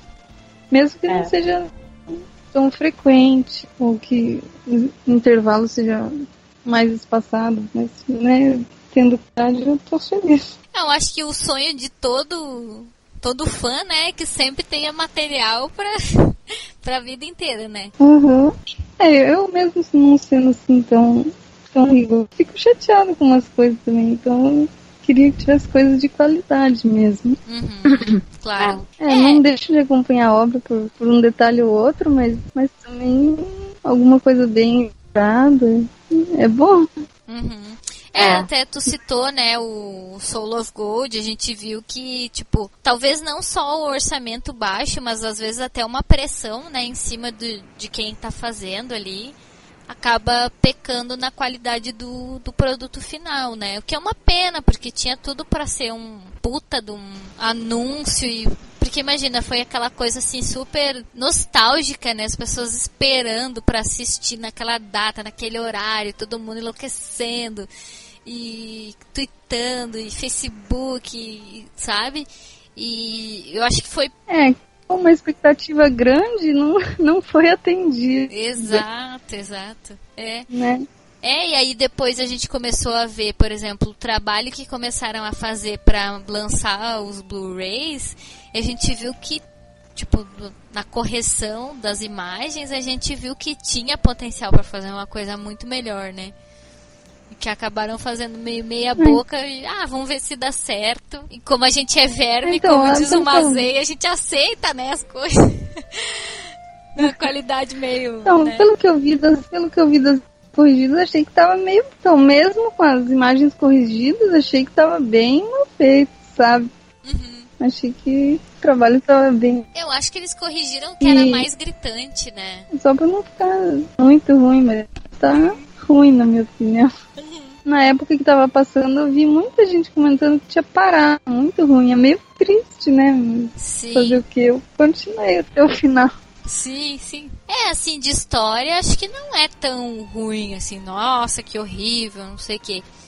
Mas acho que a qualidade foi o que mais pecou ali, né? Claro que a gente esperava ver mais Uhum. coisas, enfim, mais desenvolvimento, né? Mas até então a gente nunca teve uns históricos muito bons de personagens, então acho que seria um pouco pedir demais, talvez, né? Aham. E, e outra coisa também, é, você fez a pergunta das obras, assim, se eu continuo vendo com o Soul of Gold, eu vi gente falando também, ah, aconteceu outra coisa. Acho, é, é, é triste quando acontecem umas coisas tipo Camus, por exemplo, mas, né, eu continuo assistindo, tentando ver o lado bom das outras coisas, né, e relevando esse- esses detalhes. Eu gosto de pensar que mesmo saindo uma, é bem como tu falou, né? Mesmo saindo uma coisa que, que talvez eu não goste e tal, é, pelo menos tá saindo coisa, o que significa que eles querem continuar fazendo e investindo, por mais que não seja a qualidade, né, que a gente quer, mas ainda assim se vê que tem uma, uma vontade de continuar fazendo, né? O que já é grande coisa. Tem, tem coisas que, que são paradas na metade porque não, não existe a demanda para isso. Um exemplo é o próprio Lost Canvas mesmo, né? Eles não notaram uma grande demanda de produto de Lost Canvas, então, bom, não vamos continuar porque os caras não vão comprar o negócio. E aí fica aquela, né? Uhum. Ah, mas tem que fazer, mas tem que terminar, mas tem que terminar. Mas sim, tu vai comprar se a gente continuar? Então é aquela coisa, né? É lógico que quem compra os direitos de um produto quer vender esse produto e quer lucrar com ele. Então seria um pouco ingênuo também a gente achar que os caras vão lançar um negócio, vão gastar dinheiro pagando os profissionais para fazerem e não vão ter retorno, né? Uhum. Outra coisa, eu acho meio injusto assim, largar uma, um anime, uma série só por causa de um personagem que não aconteceu o que você gostaria. Uhum. Porque cada um tem na sua cabeça acontecesse, mas isso provavelmente 90% não, não vai ser atendido Uhum. dos desejos das pessoas, porque é lá os japoneses, eles têm umas ideias totalmente diferentes das nossas, Uhum. né? Nunca sabe o que, que eles estão esperando, Com né? certeza. E eu acho me- meio injusto isso. Tá ouvindo, Mazei? O que aconteceu com o Camus é canônico. Pronto. Aceita que dói menos. Ai, É, gente. fazer o quê? Então tá, Elaine, foi muito bom te receber de novo. Venha sempre que tu quiser. Desculpa o tardar da hora, né? A gente sabe que tu, que tu tava cansadinha. Mas É. foi muito legal te Valeu. receber. Foi muito bom, como sempre. Helene já tem um lugarzinho especial no podcast. Tem. É.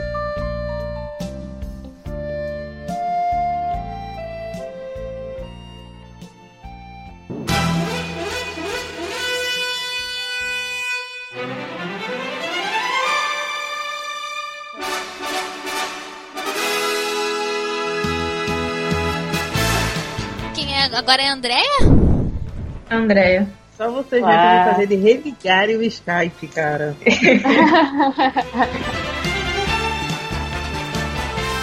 Bem-vinda de, bem-vinda de volta ao podcast. Você já veio aqui uma vez?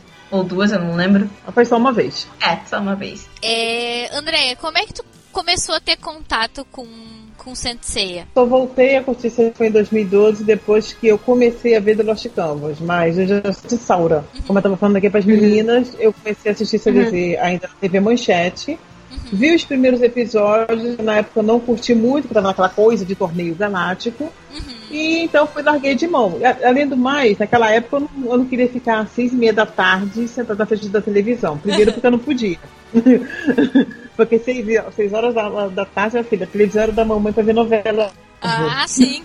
De manhã eu tava, eu tava no colégio, então não tinha. Então, aí eu deixei esse desenho, então eu ficava sabendo muito por causa de um irmão de uma colega minha que ele assistia todo dia. O dia que eu sentei e fui assistir, eu já tava na Batalha das Doze Casas. Aí eu comecei a assistir a luta do Shiryu contra o Máscara da Morte. Aí eu comecei a ver Dali, aí foi depois de Máscara da Morte foi é, Casa de Leão, aí vem aquela trollada né, da Rede Manchete de Uhum. voltar tudo. Uhum.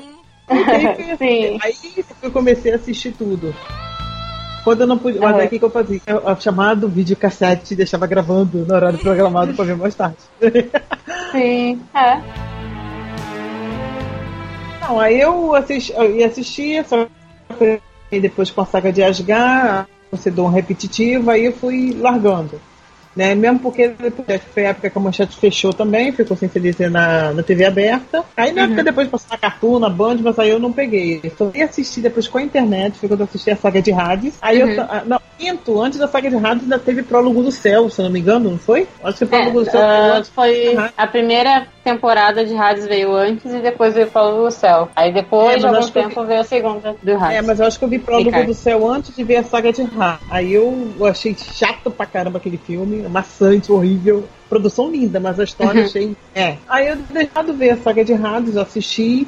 Também me, me decepcionei, porque a fase do Santuário é maravilhosa, saga Inferno já achei fraco, fase Elise aquela decepção, então larguei de mão. Aí só fui ter contato de novo com o CDC porque um amigo meu me falou The Lost Canvas. Aí eu falei, eu tô engraçado que eu comentei na época? Eu não assisto mais CDC não. Ele, pô, não, mas isso vai gostar, que não sei o quê. Aí eu fui lá, assisti e virei a Rainha Canvete. Acabou.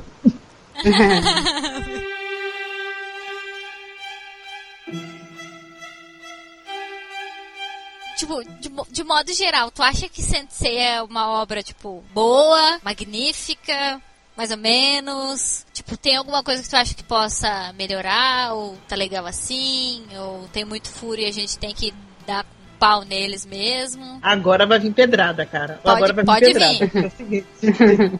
Bom, muita gente sabe que eu sou polêmica. Eu falo mesmo, não tem coisa não. CDZ pra mim é a Sanseia, né? O CDZ ela é uma obra fantástica. Ela é rica, ela trabalha com mitologia grega, o Kurumada. Eu falo que o Kurumada ele foi uma pessoa, um gênio para criar o universo, né? Porque você fazer esse universo cheio de referências, ele colocou não apenas mitologia grega, como várias outras mitologias, com culturas diversas, inclusive a qual a cultura grega se expandiu, Né, a ponto de até Uhum. tem gente que fala ah, que, que o budismo tem a ver com cultura grega. Cara, tem muito mais a ver do que o pessoal pensa.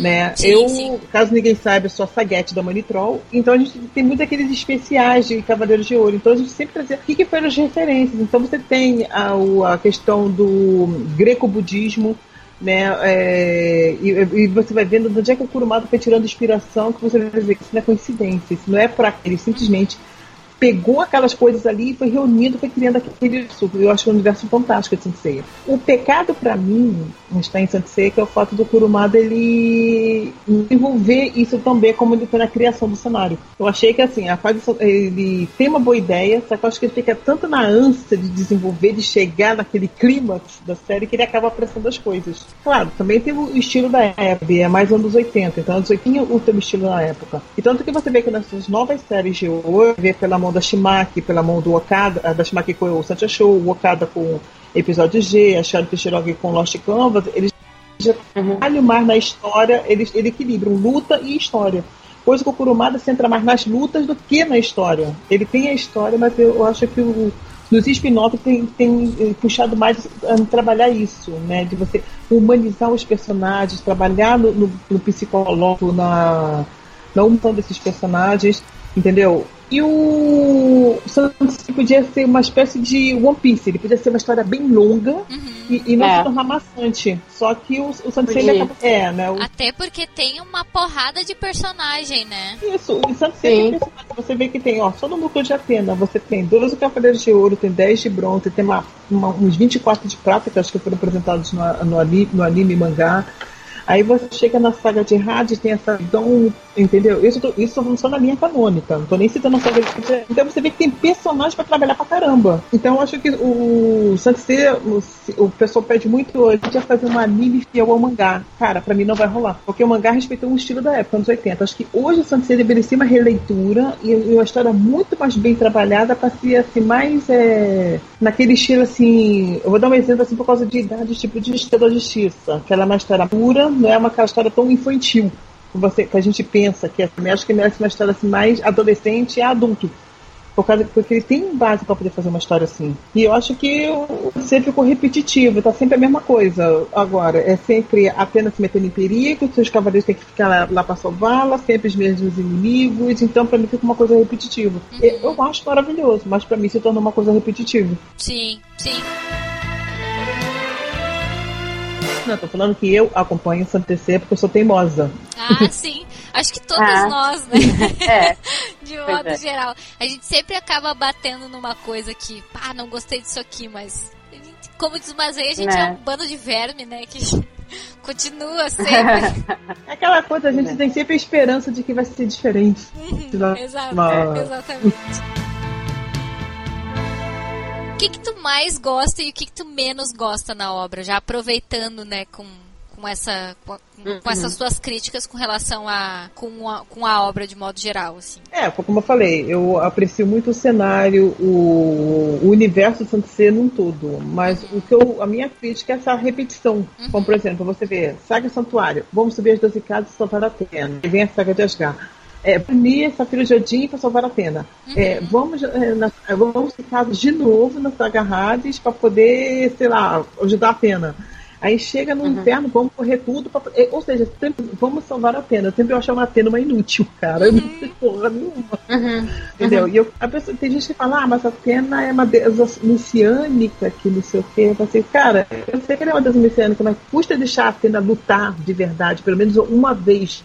Uma É. vezinha só, que é aquela a deusa guerreira que ensinou a arte da guerra para o, o ser humano. Eu acho que não Né. custa, eu acho que a minha crítica tá aí. Acho que fica uma coisa muito. A, a Atena princesinha, o Seiya sempre salvando no final. Ele vai lá, chega, ah, todo mundo luta, ele vai lá ah, dar o último golpe no inimigo e leva todas as glórias como se ninguém tivesse como se ele tivesse feito tudo. Eu acho que pra mim isso já ficou uma.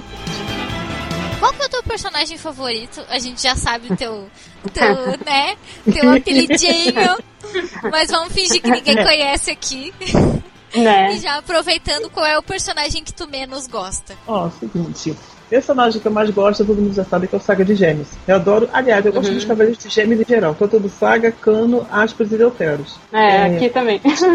É, os Cavaleiros de Gêmeos eu gosto desses quatro. Não curto Paradoxo Uhum. íntegra, não gosto de quem é Bel, não curto, não me atraíram nem um pouco. É, de Cavaleiro que eu menos gosto, eu acho que é porque também é por causa dos Shaqueminions, sabe? Chamado Chaquetes. É, sim. Então é o personagem que eu menos gosto. Por incrível que pareça, é o único Cavaleiro de Vídeo que eu tenho uma certa implicância. Eu acho que é porque o pessoal também quer enaltecer demais o, o personagem, principalmente na Batalha dos Renegados, que eles querem falar uma coisa que não existe. E a gente, por mais que explique, a galera não aceita.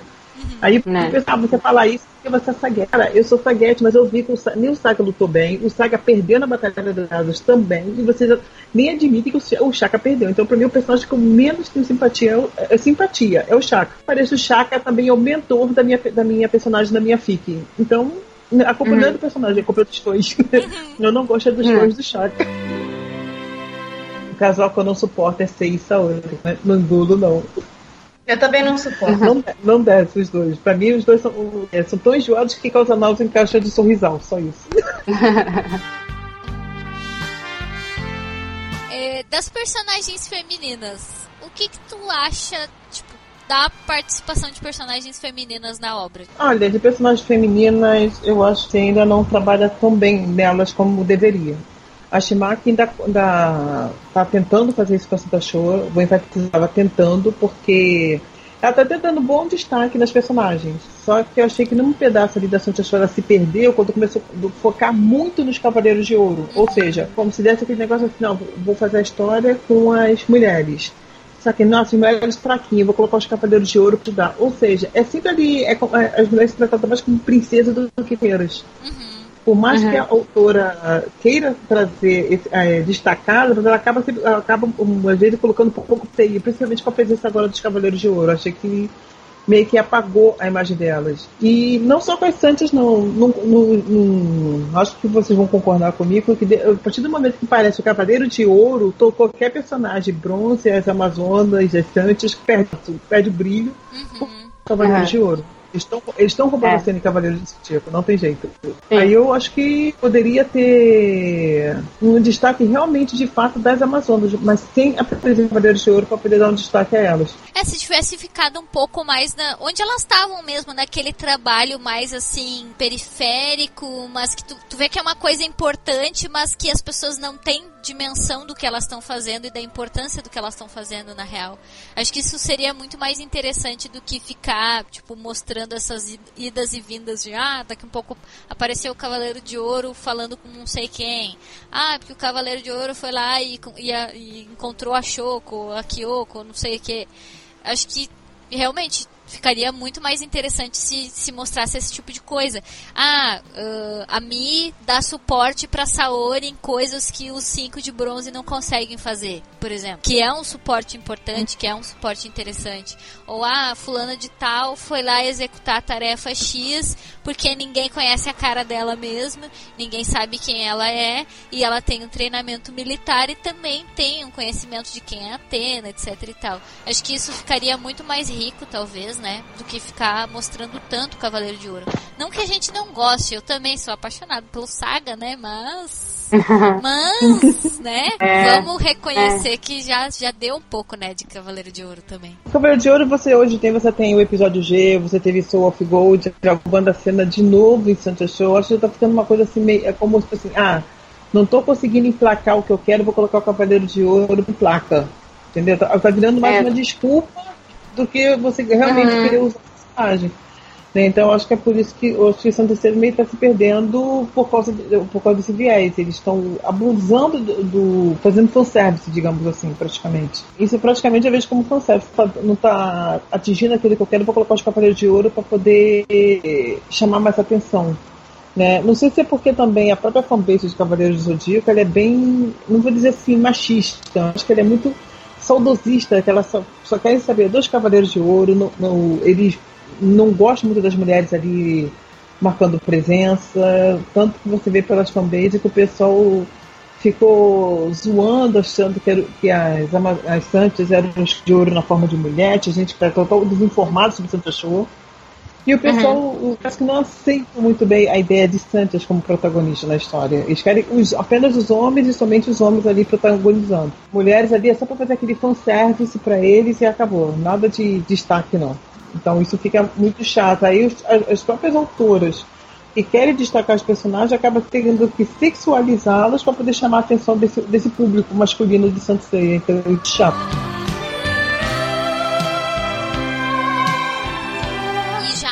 Engatando isso com uma próxima pergunta, porque tu usou essa palavra do destaque, é, tem apesar de, de todas essas questões, tem ainda assim tem alguma personagem feminina que se destaque mais do que as outras na obra? Por mais que eu não goste, a Saori pra mim ela tem potencial para ser uma grande personagem, que acabou caindo naquela coisa de menina indefesa. Enquanto na vida, eu gostei de uma personagem muito na linha do Lost Canvas, que foi a Pandora. Eu achei que ela foi uma mulher altiva, se mostrou uma verdadeira Uhum. comandante, É. entendeu? Não é mulher, é aquela mulher. Ela tinha o medo dela do Thanatos e do Hypnos, como deveria ser. Ela mostrava aquela paixão e aquela devoção dela pelo rádio, mas ela, mas ela mostrou autoridade na frente dos juízes, coisa que eu não vi na Pandora da saga Hades. É. Aliás, em Lost Canvas também tem a Violet, que é uma, que é uma guerreira que também mostrou Sim. presença, entendeu? É, que mostrou presença. Outra personagem, a Yuzuri, personagem que ficou legal, apesar de, ah, da Shori ter abusado da sexualidade nela. Né? Foi uma Uhum. coisa É, uma ali foi gritante. Agora, se eu pegar pelo clássico, eu gosto muito da Yuda também. A Yuda, pra mim, é uma personagem forte. Só que também aquele pecado de daquela vila muito clichê. Né? Mas também é uma personagem que tem um grande potencial. Agora, em Santos, agora, em Santos eu tenho a Mayura de Povão que eu gostei, cara. Mayura de Povão Ah, eu bota adoro terror. ela também. É. E com relação ao futuro da obra, assim, pra gente encerrar. Olha, material pra isso Cavaleiros tem. Tem aí episódio G, episódio de Assassin's Creed Você nas Texas de Mente, que o pessoal também está esperando a animação. De Canvas, quem sabe um dia, por um milagre, alguém decida É. animar o resto da, da, da série. Porque esse daí, mas eu já, já perdi a esperança, já, já, eu já conheço o final, então pra mim tanto faz se é animal ou não. Mas eu não vou mentir que eu adoraria ver o, a- o resto da animação.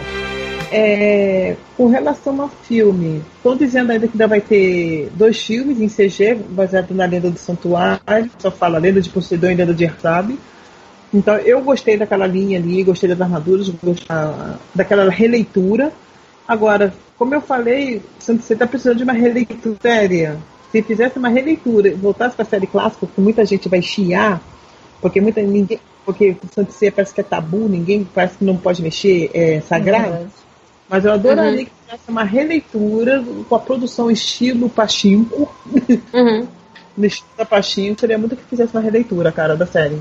Agora, uma história bem mais movida e, e não fiel como o pessoal quer que seja no mangá. Porque eu acho que o mangá ele tem muita coisa completa, mas eu acho que ele poderia vir bem melhor desenvolvido e uma- uma, coisa bem mais a longo prazo. Eu acho que Uhum. história, história Santa Ceia tem. tem é, podia fazer a- as primeiras guerras santas, principalmente a Uhum. guerra santa contra Ares, que eu acho que todo mundo gostaria de ver uma guerra santa contra Ares, que é a única que não foi narrada até hoje. Nossa, super concordo. Super concordo contigo, porque eu, eu sempre bato nessa tecla, assim. Por mais que eu não seja tão fã de, ah, sei lá, fazer um remake, alguma coisa do gênero, eu não sou contra. É aquela coisa assim, tipo, ah, se rolar eu não vou odiar e vou parar de assistir coisa do gênero. Mas assim, é realmente essa coisa do tabu, né? Por exemplo, que eu sempre falo, ah, ninguém quer que mexa no Saga, ninguém quer que mexa no Aioros, ninguém quer que mexa no Shaka, porque são aqueles personagens que, ai, tem aquela aura assim na volta, então não pode fazer o cara ter um mínimo traço de personalidade, porque vai dar uma emoção X pro cara e daí vai cagar todo o personagem. Tipo, umas... Que foi o que aconteceu, por exemplo, com o Camus no Soul of Gold. Ah, porque o Camus é assim e tal. E a princípio eu até tinha essa visão. Nossa, fizeram uma merda com o Camus. Aí depois eu comecei a pensar, eu pensei assim, não, mas é o negócio do tabu. Eu tô também nessa coisa do tabu, achando que não pode mudar nada, nenhum tracinho de personalidade do cara, porque vai cagar o personagem. E a gente já viu que isso bem feito dá certo, que foi o caso do Máscara da Morte, por exemplo. Que daí fizeram Uhum. uma coisa bem feita e ficou legal. Tipo, no meu ver, pelo menos, né? Ficou legal. Então a gente também tem que ser um pouco mente aberta, né? E, e aceitar um pouco as coisas também. Essa- essas renovações que, que tu comentou. É bem, bastante saudável, inclusive, né? Que a gente tenha a mente mais aberta, assim, pra, para novas coisas. Se não posso fazer uma, uma certa propagandazinha? Claro, sempre. Bom, é, quem me acompanha ali e me segue na minha timeline sabe que eu, eu, eu também escrevo fic. E por causa desse negócio que eu, eu falo de releitura de Sanseia, eu tô fazendo uma releitura da série. Eu, só que a minha série, tanto que é o início da é, Initial Legends, né? Que é o início da, dos lendários, o início da, da lenda de tudo. Né? Então eu estou fazendo praticamente uma releitura da série. E o pessoal que é importante, porque eu, a minha ideia foi unir tanto elementos do anime quanto do mangá, né? Até alguns elementos do filme, ou que, que os criticam, ah, eu gostaria que isso tivesse acontecido, eu gostaria que isso não tivesse acontecido. Então eu reuni tudo isso e estou escrevendo aos poucos reunindo aquilo ali. Eu, tanto que eu envelheci um pouco os personagens. O, por exemplo, o C não tem 13 anos, o C tem 16 anos na história. Uhum. Uhum. Bem mais plausível isso do que dizer que eles tinham 13 anos quando fez um torneio galáctico, por exemplo. O torneio tá lá, o Seiya treinou no santuário, ele foi treinado pela Maria. Segue toda a coisa ali do mangá e do anime, que todo mundo viu. Os personagens como o Cavaleiro de Cristal, que ele é um filler do anime, eu inseri ele na história, eu dei uma razão dele existir, uma razão do porquê que ele treinou o Yoga, que também foi treinado pelo Camus, né? Só que como eu, a, só dando um spoilerzinho. O que que o, o, o Yoga foi treinado pelo Cristal? No anime ninguém explica. Peraí, ele foi treinado pelo Yoga, como é que no anime foi treinado pelo Cristal? Que confusão é essa Toei fez, essa Toei fez. Então eu coloquei sim. o seguinte, Camus treinou sim o Cavaleiro de Cristal, só que o Camus é um Cavaleiro de Ouro, então ele tem que ficar no santuário. Então ele cumpriu a parte dele de, de ter que treinar um cavaleiro que tem que residir ali naquela área de Bluegrad, né, onde você tem um acesso para Poseidon e ele, porque ele também treinou um pouco, só que ele foi chamado para o santuário. Não, você tem que atender o, o, o seu serviço aqui dentro do santuário. Então o Yoga teve parte do treinamento dele com Camus, o final do treinamento dele foi todo com o Cavaleiro de Cristal, que eu estabeleci como um Cavaleiro de Prata, que está ali na, naquela região a serviço do santuário. Ou seja, fiz uma releitura do personagem, dei uma constelação para ele que ele não tinha e dei um, um, um serviço para ele ali na história. Ou seja, ele não é um personagem simplesmente jogado que depois eu vou matar e vai cair no esquecimento, depois do seguinte, nunca, como se ele nunca tivesse existido. É, é a mesma coisa que o Jabu. O Jabu também, para mim, é um personagem que tinha um grande potencial e ele ganhou um papel importante nessa, na, nessa história. O C está muito mais maduro, como eu vejo na história da original. Eu acho o C muito uhum. capado. A Saori está insuportável, como todo mundo conhece, uhum. só que só que é aquele negócio, é fazer a Saori, todo mundo odiar e depois todo mundo se apaixonar pela personagem. E isso vai ser parece mais difícil, fazer essa migração. Então acho que se uma releitura, eu estou dizendo que merecia a minha releitura. Acho que merecia uma releitura de qualquer um. Então, muita gente que faz uhum. fic com histórias fantásticas de Santo Ceia. É só a galera parar de preconceito com as fanfics, ó. Vão ler, gente. Hum, é verdade. E onde é, é, que a gente pode é. ler a tua fanfic? Então, a minha fanfic estão todas disponíveis no Social Spirit, ou Spirit, né? E também no Dia Fanfiction, são os dois que eu posto. Eu postava no fanfiction.net, só que como ele tá muito mais restrito, aquela plataforma antiga, então eu, eu uhum. me fixei mais no Dia e no Social Spirit. Uhum. É claro que além de Initial Legends, eu também tenho uma fanfic chamada Memórias, que eu conto a história antes do Saga se tornar o grande mestre, aliás, o, o conta a trajetória do porquê que o Saga se corrompeu, né, quando ele era amigo do Aiolo, como ele era amigo do Aiolo, admirado no santuário, e como ele a, se tornou aquilo que todo mundo conheceu no anime, né? Então, é, é uma passei 30 capítulos, já tem quase 60. Nossa! né? Dá esse é... procurado aí um pouco. Ajuda ele lá. É, porque tem, é. ele tá no, ele tem arcos diferentes. Ele tá no terceiro arco agora, e ao mesmo tempo tem a apresentação do filhinho dele, né? Chamado Vanquilly de Gêmeos. Ah, que, aliás, sim. Até pouco tempo ganhei uma fanart dele e foi postado na minha timeline, uhum. né? Só procurar por Katrinai e vocês vão ver. Fanfic ganha vida sozinha, gente. É. é, ganha vida. Né? E eu tenho outras fanfics com personagens originais deles. Cavaleiro do, do Dragão Marinho mitológico, que seria o primeiro, o original, que não é o canon. Tem um Cavaleiro uhum. de Virgem ah, e o Cavaleiro de Virgem, mas eu tenho um Cavaleiro de Virgem criado para a história. E que futuramente vai ter outros projetos de fanfics aí, que vai inserir dentro desse universo Legends que eu tô, tô fazendo aí, junto com uma amiga. Então tá, Andréia. Muito obrigada pela tua participação, gostamos muito. Esperamos que Valeu. você tenha gostado também. Vou aguardar as pedradas agora no quando for publicado. e por último, pra galera aí curtir a Monitrol, que é a página que eu administro E a galera que quiser acompanhar os mangás aí da Sanseia, pode curtir a Legends, onde eu, eu faço a edição do episódio de Assassin. Tá, galera? e outras obras do Boa. Kurumada, tá tudo lá na página do Kurumada Legends. Só pra vocês visitarem lá.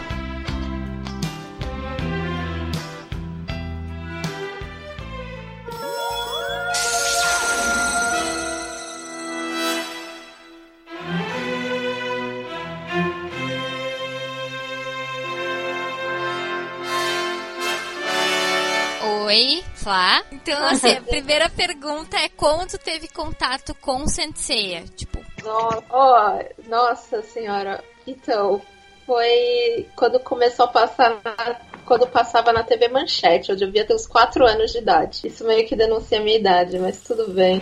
É, então É, foi na nem comentar muito. eu...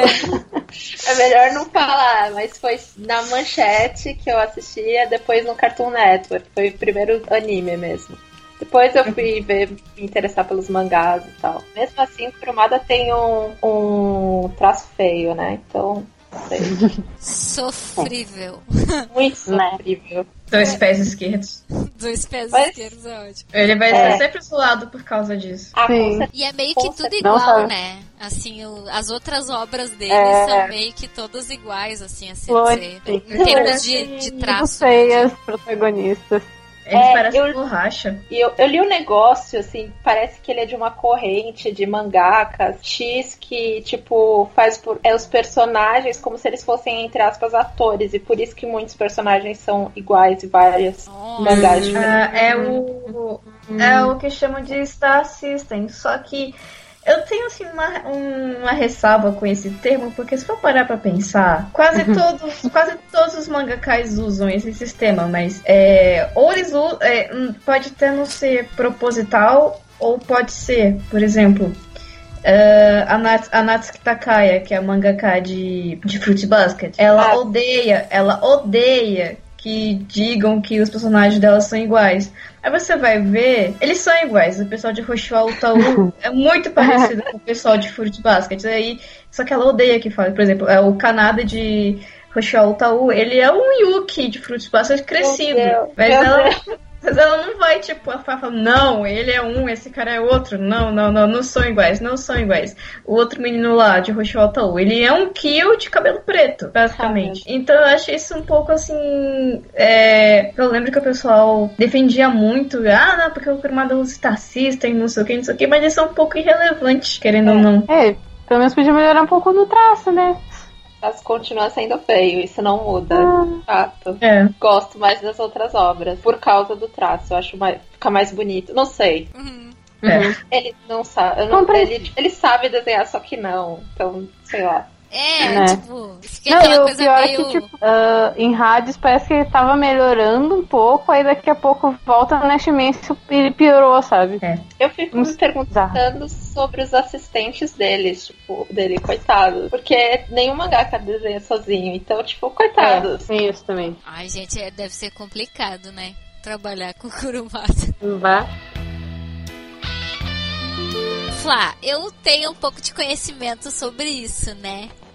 Mas, ah, assim, conforme tu foi crescendo, é, qual, qual- como é que foi o teu contato com o Sensei? Tipo, depois que tu começou a assistir o anime, tu passou a ler os mangás, a participar de algum grupo, alguma coisa do gênero? Tu foi administradora de alguma página, ou é administradora de alguma página, coisa do gênero? É, eu demorei um pouco pra realmente me envolver e começar a ler os mangás e tal. Eu, geralmente eu só via o anime e me dá, ficava contente só com isso. Mas na verdade eu comecei a ir mais atrás de mitologia grega do que Sensei em si. E aí eu fui parar num fórum de RPG, que é- foi onde eu conheci a Nick, é, so- que era Sensei, mas tinha uma pegada um pouco mais mitológica e eu fiquei mais feliz com isso. né? Porque tudo bem que é um mangá, você explora um pouco da mitologia, não tem que ser fiel, mas tem algumas coisas que me deixaram, deixavam muito aflita.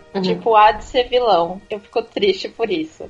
E aí nessa página eu acabei virando administradora do RPG e tal. É, fazer os treinamentos, mas isso já faz bom tempo. assim. Depois eu sei lá, a vida aconteceu, né? Aí, Triste. Foi mais na minha adolescência. É, Tristeza. exatamente. É, muito, muito, muitos bons, bons tempos. Bons tempos. Muito bons tempos. Agora é jogadora ocasional, assim, de RPG, assim, mais nesse sentido. É, e de modo geral, o que que tu acha da, da obra? Porque, tipo, a gente tem tanto pessoas que assistem, mas, tipo, meio que admitem que é uma obra mais ou menos, outras que acham que a obra é magnífica, tipo, qual, qual que é a tua posição, assim? Tem alguma coisa que tu acha que é muito ruim, que tem que melhorar? Eu gosto pela. É uma daquelas coisas, eu gosto pela nostalgia Uhum. muito mais do que pela qualidade da obra em si.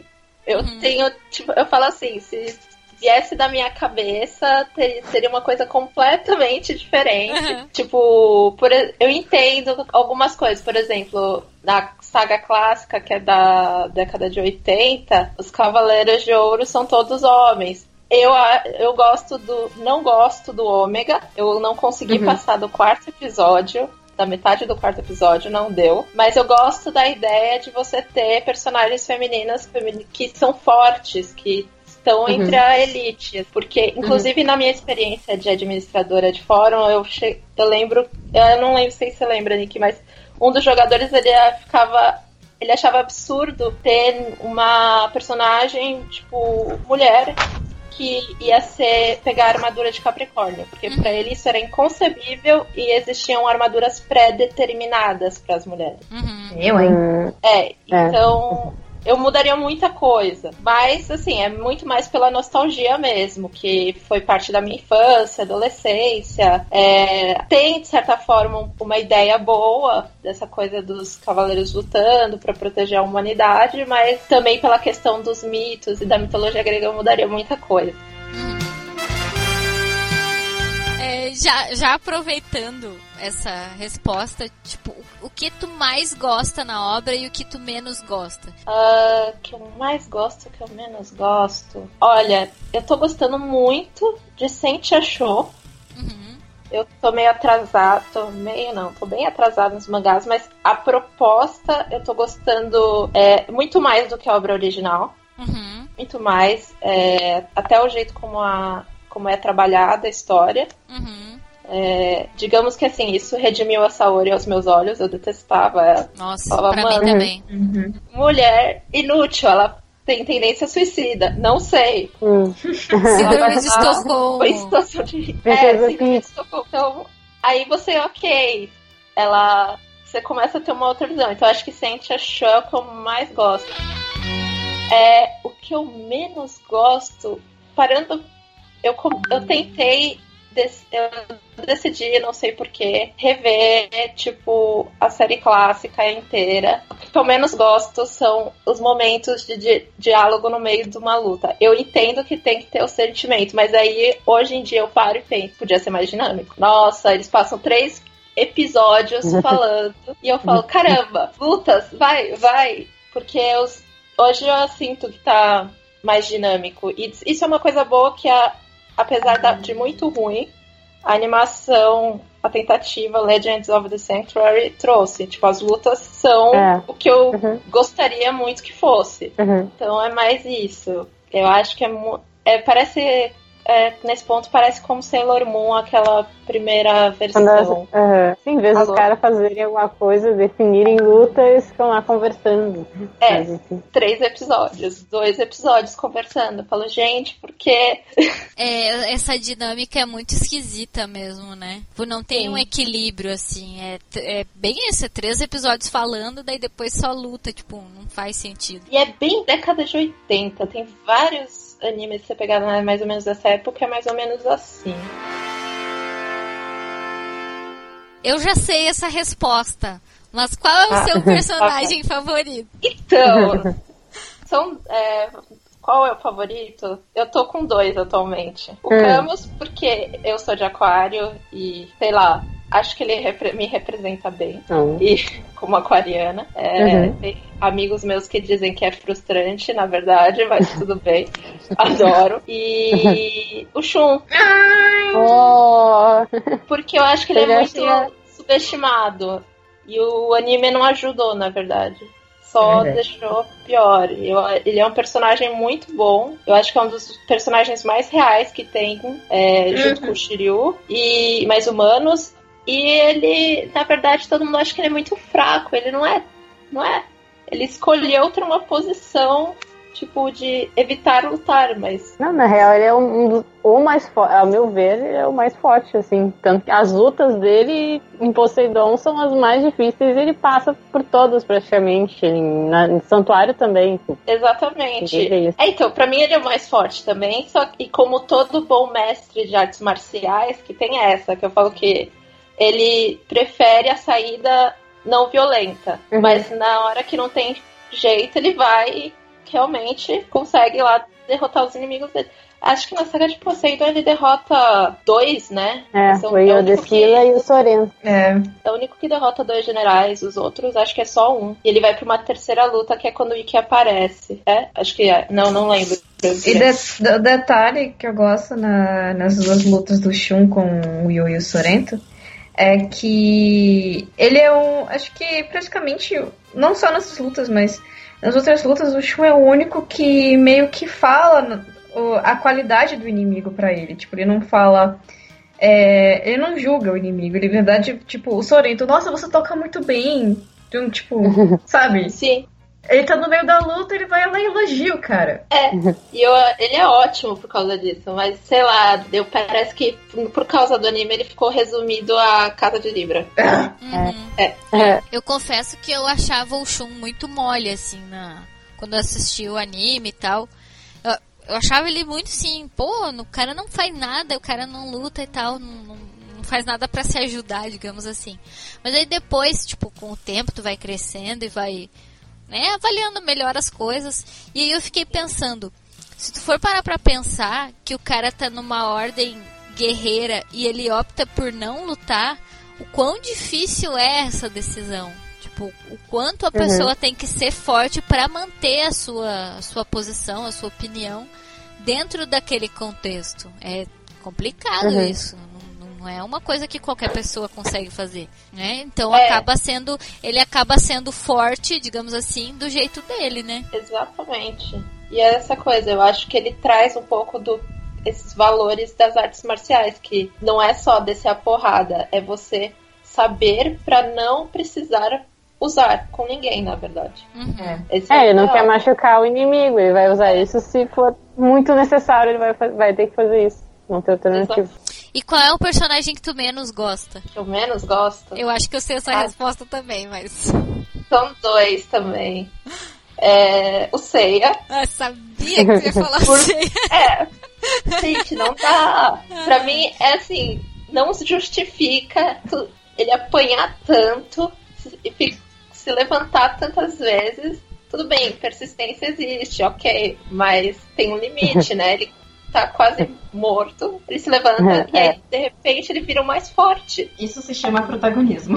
É protagonismo, poder do protagonismo. Isso pra mim não desce. E o Ikki, mas o Ikki é porque eu não gosto dele. Eu acho ele, sei lá, ah, ele é muito apelão Uhum. e ao mesmo Uhum. tempo, sabe, ele não ajuda os outros quando precisa. Ele fala, ah, eu sou tão. Parece que ele tem uma posição, ah, eu sou tão foda que eu só vou aparecer quando eu quiser. Então vocês vão se Uhum. ferrar, ferrar aí. Uhum. Não gosto dos dois.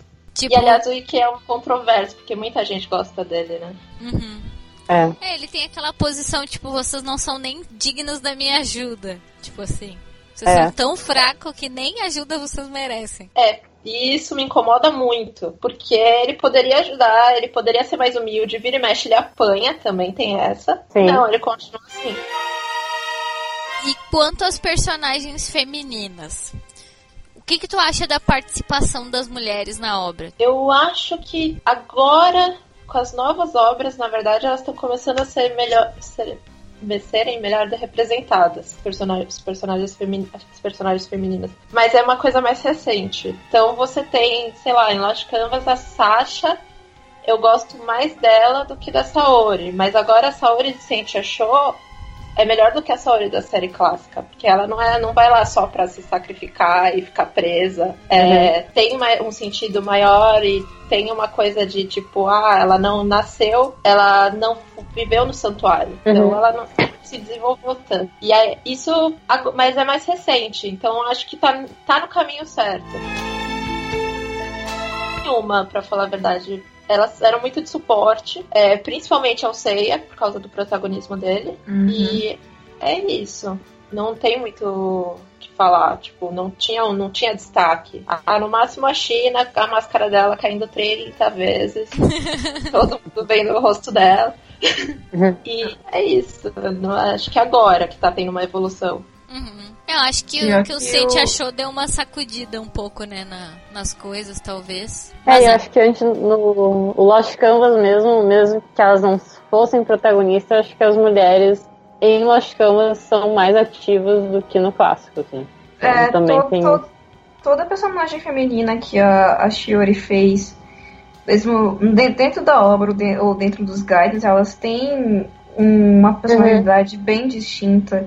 E querendo ou não, Sim. elas se destacam um pouco. Se for parar É. pra pensar, todo, todo Gaiden tem uma menina, Uhum, tem uma uhum. mulher, tem uma garota, tem alguém, tipo, Ah. do, do gênero feminino ali. É verdade. E é, mas é realmente uma coisa recente, né? É, eu acho que é- não por acaso são mulheres que meio que trazem isso, né? Elas É. têm talvez um pouco mais essa noção do que o Kurumada, por exemplo. Eu tenho a É. sensação ficasse só na mão dele, é, não ia ter tanto destaque. Ia continuar mais ou menos na mesma toada ou ia parar por aí. E parar em Hades e acabou. É. É, são elas mesmo. E pra encerrar, o que que tu espera pro futuro da obra? Olha, eu acho que o universo ele é bem vasto. Se você pegar é, pela gigantomaquia e tal, dá pra explorar tipo o passado indefinidamente.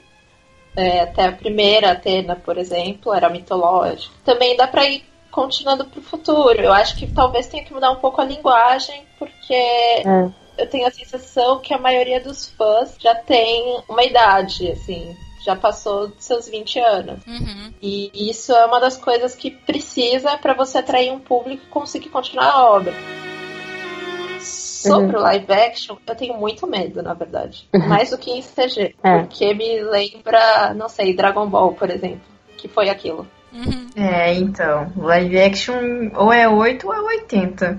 Porque É. Hum, só ultimamente que o Japão tá conseguindo fazer algo. E no meu caso, eu prefiro confiar um pouco mais no que eles vão fazer do Japão do que se ele fosse levar pro, pro Ocidente. Eu acho que se for pro ocidente vai dar errado. Pois é, jeito. pois é, porque é, lá é bem mais fácil eles mudarem tudo Sim. do que no Japão.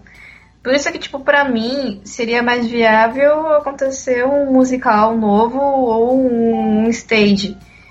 Que pra mim não tem tanto problema. Live action já tem, assim, aquela, aquela divisão de áreas, porque, ah, nem todos eles são asiáticos, nem a maioria é europeu, então vai ficar estranho.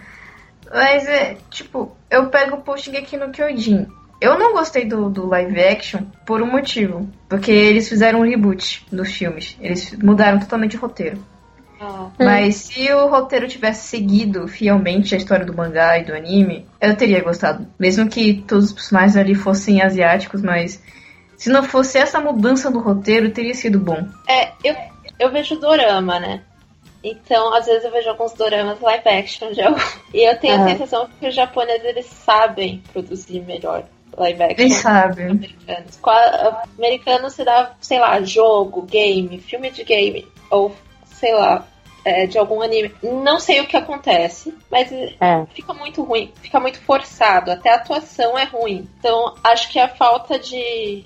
É, não sei, habilidade com isso. Talvez Ghost in the Shell, por exemplo, seja uma, uma Uhum. é, traga mudança quanto a isso. Eu espero. Então tá, né, minha gente? Acho que Então, termina- terminamos falando de outra coisa que não tem nada a ver. Ver. Hoje não armazém na hora de editar.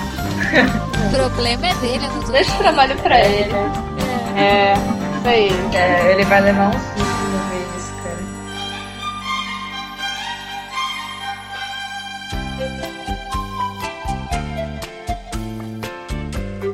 guria? Foi muito legal te receber. Desculpa Obrigada por me tardar da hora, né? Ficar te Ah, alugando é, até uma hora da manhã. Sem Pois problema. é.